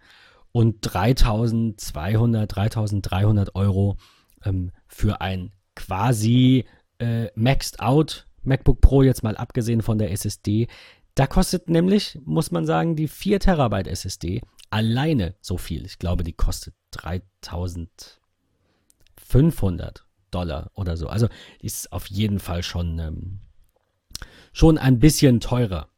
Ähm, wenn man die weglässt, kriegt man ein super, super, super Gerät für einen, finde ich, halbwegs angebrachten Preis. Kann man jetzt drüber streiten? Wie gesagt, mir geht es auch eher um den Einstiegspreis. Also finde ich, wenn jemand sagt, ich will ein 15 Zoll MacBook, dann muss das halbwegs erschwinglich sein. Das ist es in meinen Augen nicht mehr. Früher gab es die 15 Zöller so um die 2000, jetzt sind die so um die 2600. Das ist schade. Äh, aber wie viel eine maximale Konfiguration kostet, finde ich, sollte man da nicht so sehr negativ bewerten, weil das brauchen halt echt nur einige wenige. Wie gesagt, da ist der Einstieg dann eher so ähm, das, worauf ich Wert lege, dass das eben halbwegs erschwinglich ist. Ich würde sehr gerne das MacBook Pro mit Touchbar günstiger sehen, so bei 16, 1700. Ähm, ich bin nicht sicher, ob die Touchbar nicht bald die, das, das einzige MacBook ist, also dass es nur noch MacBooks mit Touchbar gibt, kann ich mir vorstellen, fände ich aber schade. Was meinst du, Patrick? Ja, also ich finde, ja, doch, ich glaube, das ist, das ist, das wird die Zukunft werden. Also sprich keine Tasten, also nur, nur noch Touchbar. Ja, glaube ich auch. Ich glaube auch, dass sich nach wie vor diese 12 Zoll Variante nicht durchsetzt muss ich ganz ehrlich gestehen, ähm, einfach weil das Ding auch keine Anschlüsse hat mit, ja, okay, bla, das ist irgendwie so komplett darauf ausgelegt, alles übers Netzwerk und Cloud-Dienste und so weiter und so fort zu machen, aber sorry, das wird mich trotzdem nerven. Also wenn ich daran das denke. Das war ja der Gedanke vom Air und das Air hat sich verkauft wie warme Semmeln. Also ja. durchsetzen im, im, im Sinne von, es gibt kein Pro mehr, natürlich nicht. Es muss also ich finde, es muss mehrere Reihen geben. Ich möchte nicht nur ein Gerät. Das ist ja das, was auch viele irgendwie äh, kritisieren, dass Apple wenig Auswahl hat. Wobei ja. die Vergangenheit natürlich zeigt, dass viel Auswahl vieles kaputt macht und erschwert. Deswegen, da die Gratwanderung einfach ähm, ist, glaube ich, relativ schwer. Aber nur ein MacBook zu haben, also nur die Pro, nur diese Reihe, die dann nicht mehr Pro heißt, in zwei Größen oder drei, finde ich auch nicht ausreichend. Ja, du hast, ja, ist also schwierig. Kein, man braucht keine drei Reihen. Für mich fällt das eher einfach weg. Ich würde das MacBook, Mac, MacBook, MacBook gerne in einer neuen Auflage sehen und man munkelt ja, ähm, 12 und 14 könnte kommen, 12 Zoll und 14 Zoll, fände ich gut also das ist ein älteres Gerücht, aber vielleicht kommt das ja noch. Fände ich gut. Dann gibt es auch da zwei Größen. Man möchte es vielleicht leicht haben, braucht nicht viel Leistung, aber ein größerer Bildschirm, gerade für ältere Menschen vielleicht, ähm, die nicht mehr so gut sehen irgendwie. Ähm, und dann halt die Pro-Reihe in 13, 15 und vielleicht auch irgendwann mal wieder in 17. Aber der Trend geht davon weg, weil die Displays einfach besser werden, weil externe Monitore günstiger werden. Ich weiß es nicht, ob man unbedingt 17 braucht. So viel, so viel Käufer gab es da, glaube ich, nicht, wie es manchmal den Anschein hat, weil die halt sehr laut schreien. Das kennen wir ja aus anderen ja. äh, Bereichen auch, wo die Minderheit sich eben sehr laut bemerkbar macht und man dann denkt, ja, äh, das sind ganz schön viele. Dabei ist es nicht ja. so. Ja, da hast du recht. Das ist so um es wie Valulis zu sagen. Und da war er wieder, der absolut unerwartete Politikvergleich. Ähm, sorry, das kam jetzt, irgendwie kam das gerade und ich dachte, ich werde das mal los. Also, damals hörte man 17 Zoll, wie könnte das nur machen? Aber die einzigen, die was drüber sagen, sind ja die, die sich beschweren. Von daher weiß ich nicht, ob das so, äh, ob das so unclever war von Apple, das einzustellen. Ne? Wo wir beim Thema Verschlankung sind, auch wieder so ein bisschen buddhistisch. Ne? Einfach zu sagen, wir haben jetzt zwei Reihen und wir haben jeweils zwei Größen und fertig. Deswegen meiner Meinung nach, ich bin gespannt. das alte R muss raus. Ähm, und auch wenn es nicht in den Notizen steht, fällt mir da ein, Apple hat jetzt in der neuesten Mojave Beta das Subpixel Anti-Aliasing ausgeschaltet. Ich habe überhaupt gar keine Ahnung, was das im Detail bedeutet. Das heißt einfach nur, also wie das funktioniert, kann ich nicht erklären. Das heißt einfach nur, dass auf Nicht-Retina-Displays der Text unschärfer aussieht. Das ist, denke ich, ein Zeichen dafür, dass das MacBook Air mit dem September-Event spätestens, also mit dem Erscheinen der neuen Software, vielleicht sogar abgekündigt wird. Auf jeden Fall kann ich mir nicht vorstellen, dass ein MacBook Air oder ein, nennen wir es wie auch immer, ein Gerät ohne Retina-Display von Apple eine Aktualisierung bekommt oder neu eingeführt das wird. Das setzt sich ja auch gar Im nicht Zuge mehr durch. dieses, dieser Deaktivierung dieses, ähm, dieses Features in, in Mojave. Das ist so. Also ich kriege da auch immer Kopfweh, wenn ich da ewig vorsitze, weil man sich so an das Retina einfach gewöhnt hat. Es ist so angenehm. Ja, es ist, das es, ist so. Es sind Welten, ganz einfach. Es ist einfach so. Ja, vollkommen. Ja, ähm, obwohl wir so ein bisschen sportlich waren an der einen oder anderen Stelle und ein bisschen durchgejoggt sind durch die Themen, haben wir schon ein bisschen was jetzt an Länge. Wir hatten eigentlich noch ein sehr interessantes Thema, beziehungsweise zwei sehr interessante Themen, die wir aber jetzt leider nochmal auf die nächste Folge verschieben müssen, ähm, die dann hoffentlich nicht so lange auf sich warten lässt. Also, weiß nicht, Definitiv vielleicht kriegen wir es hin, nächste Woche vielleicht sogar schon aufzunehmen, äh, spätestens in zwei Wochen, dass wir dann auch wieder in einem Rhythmus sind. Ähm, und nächstes Jahr werden wir die Sommerpause dann auch ankündigen, denke ich. Ähm, ich würde aber gerne diese beiden Themen ganz kurz noch als Ausblick geben, dass wir, dass, äh, dass, dass ihr wisst, was euch erwartet. Und zwar ähm, fand ich ein sehr spannendes Thema, die ähm, Demo von Googles Duplex, also dieser äh, AI, die im Hintergrund quasi agiert und in Restaurants anruft. Da gab es eine sehr interessante, ich muss fast sagen, Artikelreihe von, äh, von John Gruber bei Daring Fireball ähm, darüber, warum das alles so abgelaufen ist, wie es abgelaufen ist und ob das wirklich so gut ist, wie man glaubt und ob bei diesem Restaurant wirklich angerufen wurde. Also so ein bisschen Sherlock. Und ich finde es super spannend. Ich würde da gerne drüber sprechen und auch generell dann über Privatsphäre bei Google, Privatsphäre bei Apple und wenn wir dann beim Thema sind, auch über die allseits beliebte Datenschutzgrundverordnung. Ähm, das sind so die Themen, die wir jetzt leider auslassen müssen äh, die wir aber in der nächsten Folge dann auf jeden Fall aufgreifen möchten, wenn nicht irgendwas super Spannendes, Riesiges, Neues passiert. Ähm, ja, wir haben ähm, dann zum Abschluss noch so ein paar kleine Randnotizen, die jetzt nicht irgendwie äh, riesige Themen sind, aber wir könnten ja einfach mal zur äh, kurz noch über die Netflix-Preiserhöhung beziehungsweise geplante Preiserhöhung sprechen. Vielleicht ähm, geplante Preiserhöhung. Ja, viele sagen, Netflix erhöht die Preise, aber es war ja gar nicht so. Also, so. Ich bin gespannt. Ja. Also weiß ich nicht. Mal gucken, was da kommt, ob es kommt, ob es nicht kommt. So, nutzt du Netflix viel? Ich nutze Netflix viel. Ich würde für Netflix auch 20 Euro im Monat bezahlen. Also das, ich habe da einfach ein anderes Verhältnis zu, weil ich nicht sage, äh, ein anderer Streaming-Dienst, egal ob das Amazon oder was auch immer ist, kostet mich 5, deswegen darf Netflix nicht 20 kosten. Ich finde, durch dieses Rennen nach unten immer weniger ähm, haben wir auch, also auch jetzt mal wieder blöd gedacht, ja, aber bei Lebensmitteln. Wenn die Milch immer günstiger wird, haben die Bauern nichts mehr zu essen. Das ja. kann nicht das Ziel sein, zu sagen, Streaming muss irgendwann 10 Euro Kulturflat und ich kann in alle Museen und alle Filme gucken und alle Musik. Das wäre eine super Utopie, das ist toll, da können wir gerne drüber diskutieren. Ich glaube aber, dass da nicht genug äh, vom Kuchen nach, auch wenn er ungerecht verteilt sein mag, auch in der, in der ähm, Medienindustrie ja durchaus, ne? Bei Künstlern kommt nicht ganz so viel an, wenn sie sich nicht selbst vermarkten, wie es vielleicht sollte. Auch ein anderes Thema. Trotzdem finde ich, wir müssen aufhören zu sagen, alles muss günstiger werden, ich brauche ein Streaming für 2 Euro. Kommen zurück zum Thema. Es wird gemunkelt oder Netflix probiert, um das nochmal kurz zu erläutern, für die, die es nicht mitbekommen haben. Netflix äh, probiert einen sogenannten Ultra-Plan aus, ähm, der dann eben HDR, glaube ich, beinhalten soll und der aktuelle teure Plan nicht oder irgendwie ein äh, Dolby Atmos oder so. Also ähm, Netflix möchte mit diesem Test, der unterschiedlich ist, das heißt, unterschiedlichen Menschen werden unterschiedliche Preise für unterschiedliche Pakete angezeigt beim Paketwechsel oder bei der Anmeldung bei Netflix. Und das ist genau der Haken. Also mein Abo kostet jetzt nicht mehr, euer Abo kostet jetzt im Moment auch nicht mehr, aber Netflix schaut, würden Menschen theoretisch, wenn sie sich neu anmelden oder ihr Paket wechseln, für gewisse Funktionen mehr zahlen. Das ist alles im Moment.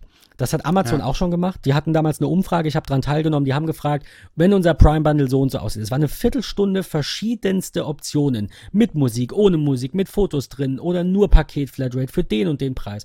Und da konnte man immer sagen, für welches dieser drei würde man sich entscheiden. Ungefähr das macht Netflix, nur halt nicht als Umfrage, sondern wirklich mit Menschen, die eventuell, wenn sie Ultra wählen, dafür viel bezahlen. Ähm, um einfach zu sondieren, würden die Menschen 20 Euro auf den Tisch legen oder 18 Euro auf den Tisch legen für das, wofür andere jetzt 14 zahlen oder 12. Ähm, kann man machen, finde ich legitim. Wie gesagt, ich fände es nicht schlimm. Ich würde, da wir einen HDR-Fernseher haben, würde ich auch das dicke Paket buchen. Netflix bringt regelmäßig guten neuen Content. Netflix ist für mich, was Medienkonsum angeht, absolut unabdingbar. Meiner Meinung nach den anderen meilenweit voraus. Ähm, die macht, das ist so eine Cash-Cow. Die machen so unendlich viel Kohle, trotz dass die Abos vergleichsweise günstig sind, dass sie sehr, sehr viel neuen Content auch raushauen können. Ja. Also ich liebe Netflix, ganz klar. Und ähm, ich kann nur jedem raten, wenn ihr euch jetzt für Netflix anmeldet, wählt nicht Ultra, zeigt Netflix quasi, das interessiert uns alles gar nicht. Denn ich denke, je weniger das machen, umso eher werden wir bei den aktuellen Preisen bleiben. Patrick, du hast auch Netflix. Korrekt, ja. Und ich nutze es sehr viel. Und auch das dicke Paket. Ähm, ja, ja, ich glaube, diese 14-Euro-Variante. Ähm, ja. Tatsächlich, weil es ja diese Dolby Vision-Geschichte hat und so und die bessere Qualität auch auf dem iPhone 10 und so. Deswegen habe ich mich dazu entschieden. Und außerdem teilen wir das mit Freunden zusammen und so. Ich, also. Stimmt. Ich wollte gerade sagen, das geht ja auch noch. Das machen wir auch so. Also, das, eigentlich ist es gar nicht mein Account, sondern der meines Bruders und dafür nutzt er mein One-Password mit. Äh, das am Rande. Aber ja, ähm, man kann ohne Beschwerde von irgendwem, auch mit Mitgliedern des nicht eigenen Haushalts, einfach dieses Netflix-Abo teilen. Da hat kein Mensch ein Problem mit. Das heißt, du kannst irgendwie fünf Profile erstellen, ähm, das ist das Maximum, glaube ich, und auf vier Geräten gleichzeitig schauen. Das bedeutet, ähm, äh, 14 Euro durch 4 oder 12 oder 13 oder was es kostet. Äh, und dann, dann sind wir unter diesen 5 Euro, die sich alle für alles wünschen, weil das irgendwie so neuerdings wohl die magische Grenze zu sein scheint. Genau, das ist ähm, auch die ähm, Variante, ja. die ich habe. Also dieses Premium mit Ultra HD auf vier Geräten gleichzeitig schauen. Ja, also wie gesagt, absolut, äh, absolut unabdingbar. Ich freue mich schon auf Orange is the New Black. Da kommt ja jetzt die fünfte Staffel raus. Sechste, keine Ahnung die neue. Äh, Black Mirror wurde auch angekündigt, habe ich jetzt irgendwo gelesen, gestern zufällig. Also da kommt auch nochmal eine neue. Das ist, da ist einfach toller Content. Auch viele Filme. Kurze Filmempfehlung am Rande, äh, wo wir gerade drüber sprechen. Wir haben einen Film gesehen, ich will nicht zu viel verraten, über zwei Jäger, die in, in Schottland auf die Jagd gehen wollen, beziehungsweise der eine ist Jäger, der andere ist einfach nur ein Freund, der halt wahrscheinlich noch nie eine Waffe in der Hand hatte und es passieren ganz schlimme Dinge und dieser Film ist unendlich gut. Ich empfehle auch da, wie in letzter Zeit häufiger im, im Bekanntenkreis, die Originalversion, auch wenn der schottische Akzent manchmal so ein bisschen schwierig ist. Lieber die Untertitel an, aber dieses ganze Flair ähm, kommt da nochmal so ein bisschen besser raus, weil, äh, ach, Schotten einfach toll sind. Ach, ich ähm, habe auch so viele tolle Serien aktuell gerade gesehen. Ich bin da sehr glücklich drüber. Der Film heißt äh, Caliber, beziehungsweise, ich glaube, Weidmanns Unheil auf Deutsch. Ähm, und ist, wie gesagt, Netflix äh, eigene Produktion, also auch nur auf Netflix zu bekommen. Werde ich euch verlinken. Absolute Empfehlung, wenn ihr mal Bock auf so ein, so ein kleines Drama habt, so ein bisschen. Und es kommt ja. bald Stranger Things Schön. Staffel 3. Das hat mich gar nicht so sehr gereizt. Ich stehe auf diesen 70er, 80er Jahre Flair. Ich finde das Weltklasse. Verstehe ich, ist eine geile Produktion, aber ist auch, also wieder objektiv, super. Ist genauso wie Breaking Bad ist, glaube ich, objektiv eine der besten Serien, die je gemacht wurden. Also steht irgendwie in allen Listen irgendwo vorne. Aber ich kenne einige, die sagen, nee, konnte ich nichts mit anfangen. Und ich finde, Ach, ich das ist die beste Serie, geguckt. die ich je gesehen habe. Also ja. Ich bin auch aktuell so ein, so ein Marvel-Freak. Also ich habe Daredevil gerade durchgeguckt, Iron Fist, uh, The Punisher und so. Also ach, total klasse. Nee, das und also Filme fast alle gesehen, aber Serien fehlen mir da, muss ich sagen. Sehr, sehr gut fand ich übrigens, ich bin so ein Batman-Freund, ähm, Gotham tatsächlich. Also auf die DC Comics äh, aufbauend. Drei Staffeln, total klasse. Die vierte läuft schon im deutschen Pay-TV. Ähm, ich bin gespannt, wann es das vielleicht irgendwann nochmal bei Netflix gibt. Ja, so manche Dinge fehlen. Aber alles in allem denke ich, wir sind uns einig, Netflix ist da ganz klar die Nummer eins und hat die Nase vorn. Ähm, ich denke, du bist auch mindestens genauso gespannt wie ich auf das, was Apple so bringen könnte, ohne da jetzt groß ähm, über Gerüchte wieder sinnieren zu wollen, aber man munkelt ja, dass Apple so ein Bundle für alles für einen Preis anbietet, also Musik und Filme und bla. Ich bin gespannt, ähm, ja. Ich bin sehr gespannt, sie scheinen ja sehr viel wirklich zuzukaufen. Also die, die, dass da was kommt, ist, glaube ich, klar. Apple wird ja nicht Millionen und Abermillionen in Produktion investieren und dann nichts bringen. Da, das kann ich mir nicht vorstellen. Sie hätten die Kohle, es könnte ihnen egal sein. Ach, 50 Filme produziert, mir gefällt das Logo nicht, komm, machen wir weg. Keine Ahnung. Aber ich, ich rechne stark damit, dass da irgendwann was kommt. Auf jeden Fall. Ich will zu Netflix noch mal ganz kurz. Ich weiß nicht, ob wir da schon mal drüber gesprochen haben, aber es gibt eine tolle Seite, die nennt sich Flexible. Ähm, da sieht man tatsächlich ähm, in so einer Kategorie Stöbern. Sehe ich beispielsweise irgendwie aktuelle Filme, die äh, gerade heute rausgekommen sind oder letzte Zeit oder keine Ahnung was so nach Datum sortiert, was ist irgendwie gerade neu dazugekommen. Aber ich sehe auch, was ist so aktuell gerade beliebt. Also was ist heute beispielsweise viel auf Netflix geguckt worden oder letzte Woche, letzten Monat, wie auch immer. Äh, sehr, sehr cool finde ich aber auch auslaufend, die Kategorie. Also ich kann dort beispielsweise sehen mit, pass auf, es läuft jetzt zum äh, Ende des Monats folgender Film irgendwie aus. Ah ja, cool, wo habe ich vielleicht irgendwie schon mal geguckt? Kann ich ja jetzt noch mal schauen oder so. Ähm, Schicke ich gleich noch mal äh, mit äh, rein rein äh, in die Show Notes und ähm, müsst ihr euch mal angucken. Finde ich total klasse. Bräuchte ich gar nicht. Worüber ich aber gestern nachgedacht habe, was mir wirklich fehlt, meinetwegen auch direkt in Netflix integriert, sehr gerne. IMDb oder Letterboxd oder was auch immer, Ratings und einen Filter. Ich möchte keine Filme schauen, die die Allgemeinheit unter 5 bewertet. Ich will die gar nicht mal, ich will, brauche das Cover nicht sehen.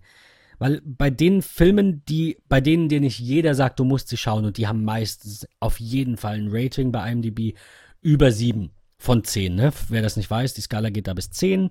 Die meisten Filme, die man unbedingt gesehen haben muss, ne, über die jeder spricht, ich sag mal Fight Club oder ich war irgendwie sowas, ja, ähm, die haben über sieben, die haben teilweise über acht, die sind, einige sind auch äh, über neun. Die würde ich auch schauen, wenn sie ein Zweier-Rating hätten. Haben sie aber nicht, ja. Es gibt keinen Film, über den jeder spricht, der ein Scheiß-Rating hat. Dann gibt es die Kategorie, also die will ich alle sehen. Jeden. So, kann ich nicht, aber viele. Dann gibt es die Kategorie der Filme, die nicht ganz so gut bewertet sind, über die nicht jeder spricht, aber man will sie halt, man, man, irgendwas muss man ja gucken. Du kannst nicht immer nur die AAA-Blockbuster irgendwie gucken. Und da fällt es mir schwer, auf Netflix die Spreu vom Weizen zu trennen. Und das hätte ich gerne vereinfacht. Dass Netflix ja, das einfach, cool. dass ich Netflix sagen kann, Alter, alles, was unter einer Wertung von 6 ist, blende es mir bitte gar nicht ein. Und alles, was über einer Wertung von 8 ist, zum Beispiel auf IMDb, das mit einem grünen Rahmen oder das in der Spalte Blockbuster.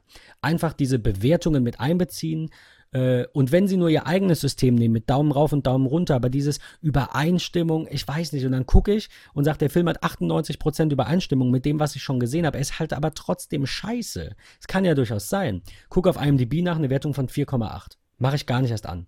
Ist mir meine ja, Zeit okay. zu schade. Ja. So, also äh, das soll gerne jeder für sich äh, entscheiden dürfen, wo er da diese Regel setzt oder ob er das macht. Aber ich möchte die Möglichkeit zumindest haben, eben den ganzen Schrott auszublenden, so wie ich mir in Apple News meine News zusammenklicke, die qualitativ hochwertig sind. Ne? So, so möchte ich das. Ja, das cool. wäre super. Gibt's leider nicht. Also habe ich nicht gefunden. Falls jemand einen Tipp hat, immer her damit. Ganz egal wo, schreibt mich einfach an. Äh, Brauche ich ganz dringend.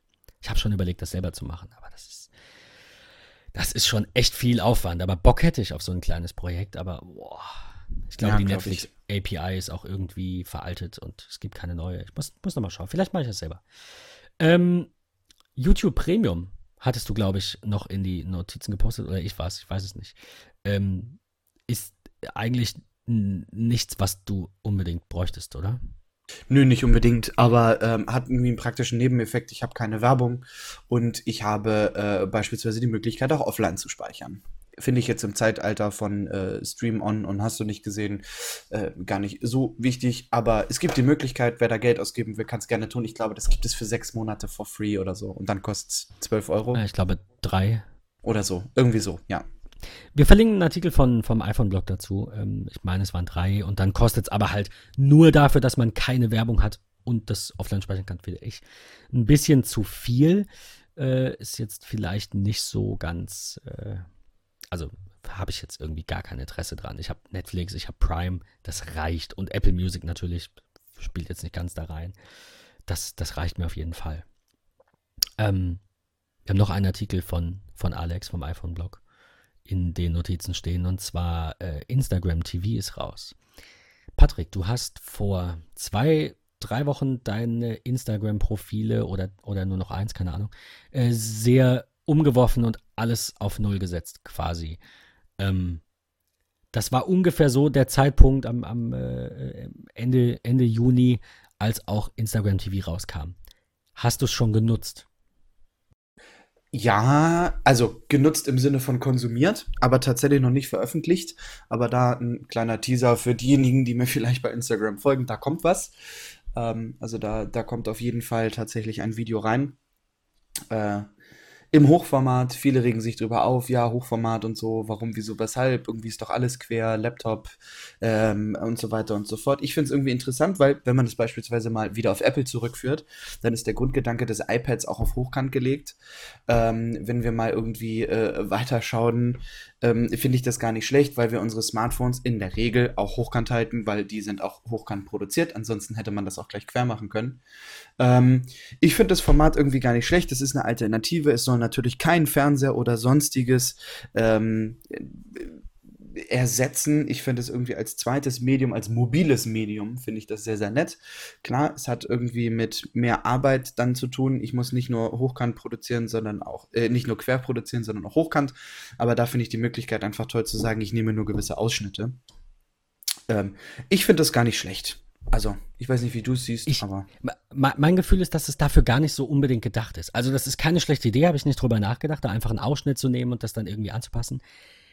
Ich glaube, das ist für eine ganz gewisse Zielgruppe einer gewissen Generation oder zweier Generation das auf jeden Fall. gedacht, die diese Mobile First Geschichte, die jetzt auch Google beim Search Index hat, die auch in der Entwicklung passiert. Erstmal macht man die iPhone App und dann schaut man, wie man sie auf den breiten Bildschirm des Macs irgendwie bringt ich glaube, wir leben in einer Zeit, in der auch ich und auch du, wir müssen akzeptieren, dass Querformat nicht unbedingt für jede Art die Nummer eins ist. Ich finde das ganz schlimm, unendlich schlimm, irgendwo Videos im Hochformat zu sehen. Ich rede jetzt natürlich auch nicht von kleinen Clips, die fünf Sekunden gehen, da ist es mir eigentlich egal.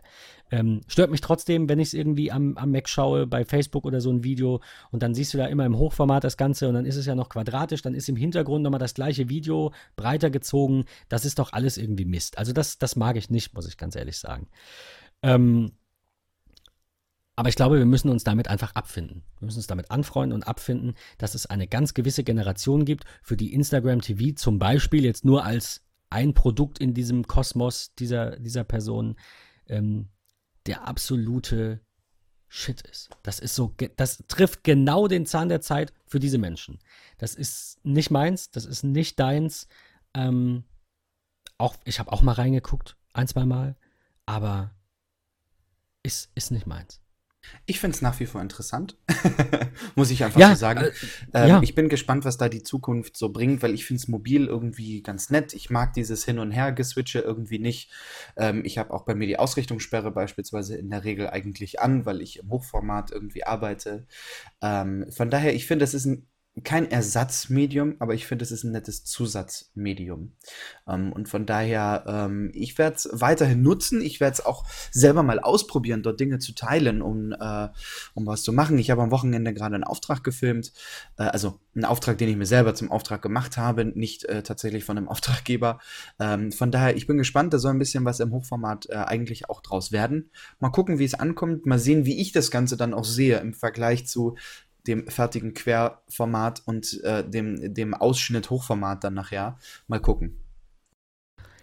An dieser Stelle nochmal abschließend ganz kurz zu dem Thema. So knapp das, was ich gesagt habe, allerdings ein bisschen anders und ein bisschen schöner, finde ich, äh, hat Gruber das zusammengefasst. Und er sagt, ähm, Hochformat-Videos sind, sind absolut komisch. Also er schreibt, it seems weird to me. Ja, nur, nur das und das, das sehe ich absolut so. Aber äh, er, er wettet nicht gegen Instagram TV. Denn ähm, Kevin Systrom, wer auch immer das ist, ich glaube, der hat irgendwas mit Instagram zu tun, ähm, der hat äh, bei dem Event, als das eingeführt wurde, hat er nämlich gesagt, Teenagers, und das war so ungefähr das, was ich meinte, so diese jüngeren Generationen, die konsumieren Videos ganz anders und für viele ist das iPhone der wichtigste Bildschirm, äh, um äh, um Videos anzuschauen. Und, und das habe ich vergessen, Instagram hat seine eigenen Celebrities geschaffen. Es ist ein, Instagram hat ein, eigen, es ist so ein eigenes Universum, so, so schreibt er es, ähm, an, an Celebrities, die halt, ähm, die halt auf Instagram und dann eben auch im Hochformat jetzt ähm, da ihre, ihre Fanbase mit Videos versorgen. Und er beendet diesen Artikel ähm, damit, dass er sagt, es fühlt sich an, als wäre Instagram für die heutigen Teenager das, was MTV für meine Generation war. Ähm, da trifft er irgendwas. Ich meine, bei, bei mir Fall. war es jetzt nicht MTV, er ist ein paar Jahre älter, er ist so Mitte 40, glaube ich. Ähm, ja, auf jeden Fall. Ich glaube, also das wollte ich ausdrücken. Genau das ist es, dass es da einfach Generationen gibt, für die ist das, dieses Rebellische, da auf der Plattform sind nicht die Eltern, das darf man nie vergessen. Die ganz Jungen sind nicht mehr bei Facebook. Die waren bei Instagram, dann waren sie bei Snapchat. Jetzt stirbt Snapchat, finde ich, so langsam ein bisschen vor sich hin. Die kommen zu Instagram zurück, weil die Eltern sind da nicht. Die bleiben bei Facebook. Das, es wird auch wieder was Neues kommen nach Instagram. Äh, und äh, ich glaube, dass es schwierig wird für Facebook und Instagram auszusterben, weil es so unendlich viele Menschen sind, die das nutzen. Aber wenn es vielleicht weniger werden, weil einfach gewisse Generationen sagen, brauche ich nicht mehr, ich gehe jetzt zu Instagram und dann nachher sagen sie, ich gehe jetzt zu, weiß ich nicht, ja, äh, zu einer neuen Plattform, dann kann ich mir durchaus vorstellen, dass auch diese, diese No-Brainer eigentlich, wie Facebook und Google und Co., dass die nicht unbedingt unendlich überleben müssen. Weil die Zeit einfach Änderungen bringt. Interessant finde ich tatsächlich auch, wo wir gerade darüber sprechen, dass es tatsächlich für die Jugendlichen Instagram TV interessanter ist als für diejenigen, die, ich sag mal, mit dem Breitbild sozusagen äh, klargekommen sind. Aber es gibt an dieser Stelle tatsächlich auch ein paar Tote zu beklagen. Denn wenn ich daran denke, er hat das so schön gesagt, er ist ein MTV-Kind.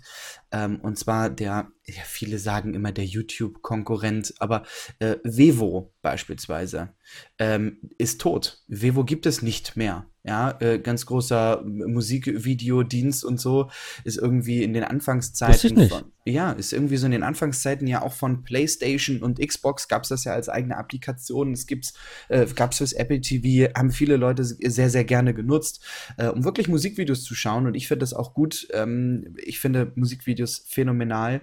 Ähm, aber das Ding ist tot. Das gibt es nicht mehr. Irgendwie, ich glaube, seit dem 6. Juni.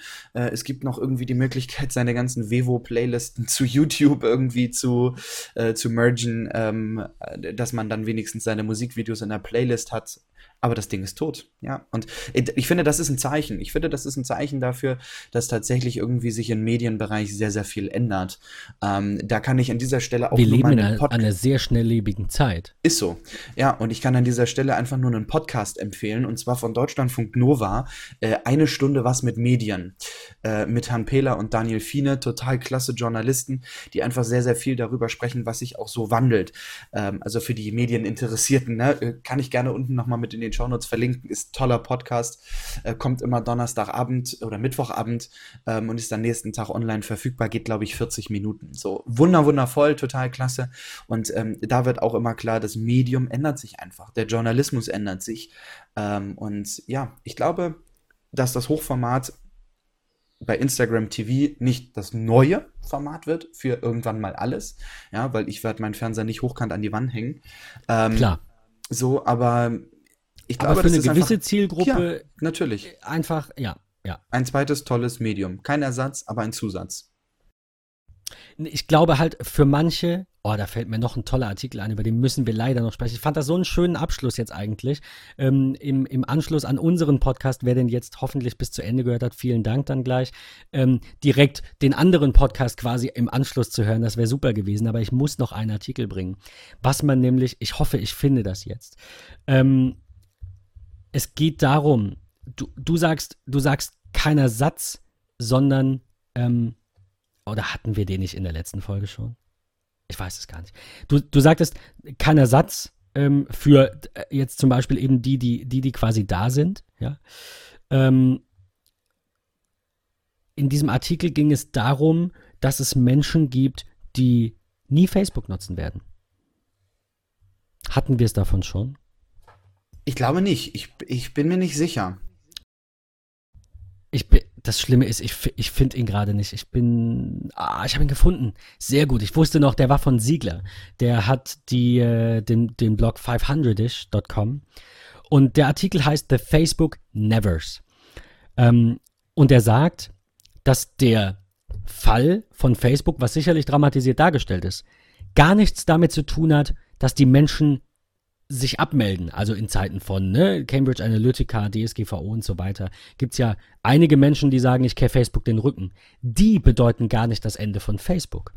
Ja, also Facebook Quitters nennt er die, ja, die, die sich abmelden, sondern er sagt, das größere Problem und er vergleicht das, finde ich, ganz gut mit den äh, Cord Cutters, also die, die eben früher klassisches Kabelfernsehen hatten und jetzt nur noch Streaming konsumieren. Das sind ja die Cord Cutters, nennt man die, weil sie eben kein Cord, kein Kabel mehr haben für ihr, äh, für ihr Fernsehen. Aber sie kündigen diesen Service. Und er sagt aber, das größere Problem, und das wird sehr, sehr, ähm, sehr, sehr, ein größeres Problem für die Unternehmen werden sehr einschlagen, sagt er, sind die Card Nevers. Also die, die ausziehen und in ihrer neuen Wohnung gar nicht erst einen Kabelanschluss bestellen, weil sie haben schon Netflix. Und ähm, das finde ich ist ein super Vergleich zu, ähm, zu, ähm, zu Facebook. Und er schreibt auch über Cambridge Analytica und sagt, ähm, natürlich ist das, äh, ist das ähm, mit Cambridge Analytica irgendwo, ähm, äh, geht das einher mit ein paar Menschen, die sich abmelden.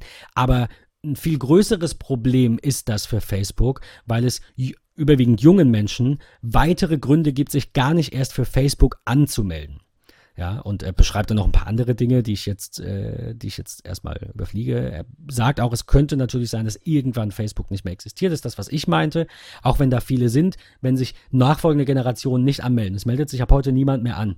Dann ist das in 100 Jahren Geschichte. Das darf man nicht vergessen. Wir reden nicht von unserer, unseres Lebenszyklus, sondern eventuell auch darüber hinaus. Ähm, ja, und er sagt, ähm, wenn es deine Freunde nicht mehr nutzen und deine Freunde äh, und deine, deine Eltern nutzen es und Facebook ist creepy mit deinen Daten und wird es wahrscheinlich bleiben, ähm, dann kann es sein, dass du dich eventuell zwar noch dafür anmeldest, warum auch immer, aber du wirst es nicht benutzen. Und deswegen sagt er auch, dass das cleverste, was Facebook ähm, gemacht hat, ist Instagram zu kaufen. Das sehe ich auch so, weil das die das was war ein geiler Move, absolut für die äh, Kohle von Facebook, sich da die Zukunft zu sichern, weil sie glaube ich auch schon so ein bisschen verstehen, dass das eventuell nicht äh, nicht ewig leben wird. Also ich verlinke den Artikel, ich will ihn jetzt nicht komplett zitieren, das war glaube ich so die die Quintessenz aus diesem Artikel ähm, solltet ihr definitiv vielleicht mal kurz reinlesen. Ähm, find das, fand das auch wirklich einen sehr, sehr, sehr guten Vergleich eben zu dem, äh, zu dem äh, Kabel. Ne? Weil das ist einfach. Da hast so. du vollkommen recht, ja, natürlich. Es gibt Menschen, so. die nutzen es gar nicht erst. Und die nutzen dann Instagram. Also vielleicht nicht, also Ersatz ja, aber halt für, für neue Menschen ist es der Ersatz. Die sagen dann, brauche ich nicht. Das alte ist blöd. Da sind meine Eltern. Da ist ach, Facebook. Es ist so voll überladen. Instagram hat nur Video. Das Video ist emotional. Du siehst es. Ja, Bilder. Das ist viel besser als Text. So, nach dem Motto. Oh ja. Nicht ganz, nicht ganz so schön der Abschluss jetzt, ähm, wie wenn wir äh, geendet wären mit deiner Podcast-Empfehlung. Aber nichtsdestotrotz müssen wir an dieser Stelle, denke ich, ähm, einen Schlussstrich ziehen, auch wenn ich noch stundenlang mit dir weiter diskutieren könnte über alles, was so in der Technikwelt Neues passiert. Wir waren heute bis auf das Ende leider wieder sehr Apple-lastig. Ähm, aber wie gesagt, ich, äh, wir, wir haben in den Shownotes ein riesiges Google-Thema. Das hätte jetzt bestimmt mit Datenschutz nochmal eine Stunde in Anspruch genommen. Das wollen wir euch nicht zumuten und auch uns nicht. Irgendwann ist der Kopf auch ein bisschen voll. Ähm, von daher verschieben wir das, wie vorhin angekündigt, einfach auf die nächste Folge und starten da dann direkt mit den Themen, die jetzt auf der Strecke geblieben sind, nochmal ganz kurz mit Google, ähm, vornehmlich Google Duplex und so ein paar kleinen anderen Problemchen bei Google noch und mit Datenschutz an sich. Und ähm, ja, hoffen, dass wir die äh, schnell rausbekommen und dass die vielleicht nicht ganz so lang ist wie diese Folge jetzt. Also dafür nochmal großes Sorry jetzt von mir zum Ende. Patrick, dein Fazit, auch wenn es jetzt äh, vielleicht auch ein bisschen negativ ist, weil es so lang war, aber ich finde es schön, dass wir wieder zusammengefunden haben. Endlich. Ich wollte es gerade sagen, ich freue mich immer, wenn wir zusammenkommen. Weil es ist immer schön, es ist immer nett. Wir haben immer viele, viele Dinge, äh, die wir äh, zwischendrin immer noch mal äh, wieder erfahren. Wir machen ja sonst auch viele, viele andere Dinge. Ähm, von daher. Ähm, ja, wir sprechen uns jetzt nicht nur zum Podcast, aber man muss ja erstmal auch diese Zeit finden, zwei, drei Stunden mit Vorbereitung äh, von nochmal vielleicht zwei Stunden, wo man die Themen so ein bisschen sortiert und sich mal durchliest. Äh, ich glaube, wir haben halt effektiv für den Podcast jede Woche irgendwie vier Stunden bis fünf Stunden, die da drauf gehen, mit Vorbereitung, mit Nachbereitung, veröffentlichen, Shownotes und so weiter und so fort. Ja. Aber wir sind da weiter in der Optimierung, wir haben da weiter extrem Spaß dran und ich wünsche allen Hörern da draußen einfach noch einen wunderschönen Sommer weil er ist ja wieder da nach einer Woche Regen. Äh, genießt es. Der aber auch nötig war. Der auch nötig war, definitiv, ja. Ähm, von daher keine Kippen irgendwie in die Welt da draußen schmeißen, lasst die Felder nicht abfackeln, tut den Feuerwehren äh, nichts Böses, genießt das Wetter, genießt diese schöne Sommerferienzeit, wie sie bei uns in Schleswig-Holstein jedenfalls gerade ist. Ähm, genießt diese aktuelle Folge. Wir sehen uns beim nächsten Mal und ich sage an dieser Stelle Tschüss und auf Wiedersehen. Vielen Dank, Patrick. An dieser Stelle sei noch erwähnt, nicht nur kein Feuer irgendwo hinwerfen, sondern, also nutzt bitte auch keine Strohhalme. Geht mal auf Patricks Webseite, der hat sich mit dem Thema ähm, auch auseinandergesetzt. Das wäre auch noch was, wo wir beim Thema EU sind in der nächsten Folge, über das wir ein bisschen sprechen könnten. Plastik, äh, Müll, äh, Klimawandel und wie vielleicht. Äh, die absolut weg damit. Wir brauchen kein Plastik in, äh, in Duschgel, wir brauchen keine Strohhalme, wir brauchen keine Plastiktüten. Es gibt bestimmt Einsatzmöglichkeiten für Kunststoffe, die irgendwo sinnvoll sind, keine Frage. So eine Tupperschüssel aus Pappe hält halt nicht so lange. Ähm, aber lass uns das, also ich wollte das nur am Rande nochmal eben, nutzt keine Strohhalme. Die EU wird sie eh bald verbieten, hört jetzt schon auf. Ich sehe das immer wieder um mich herum. Könnte ich dafür noch einen Strohhalm haben? Ich denke mir, warum? Du hast Lippen. Forme sie zu einem Kreis und trinke. Dafür hast du sie. Äh, unter anderem. Auf jeden Fall ähm, auch ein wichtiges Thema über das wir in der nächsten Folge hoffentlich sprechen werden. Bedanke mich bei allen Zuhörern. Geht auf, äh, nochmal, geht auf Patricks Webseite, die können wir auch verlinken, aber die ist sowieso immer verlinkt, glaube ich. Äh, lest euch so ein bisschen was durch, unterhaltet euch mit uns. Äh, mir liegt das Thema auch immer mehr am Herzen. Äh, aber wie gesagt, will nicht viel vorwegnehmen. Dazu dann auch in der nächsten Folge einfach mehr. Danke, dass ihr 25 Folgen mit mir ausgehalten habt. Patrick ist jetzt erst seit, ich weiß nicht, sechs Folgen oder so dabei, glaube ich, oder vier. Äh, viel, viel zu kurz auf jeden Fall. Es macht äußerst viel Spaß und ich hoffe auf viele, viele weitere Folgen. Ich hoffe, dass die nächste dann, wie gesagt, auch schon in zwei Wochen bereitsteht. Danke fürs Zuhören, danke fürs Einschalten und bis zum nächsten Mal. Danke, Patrick.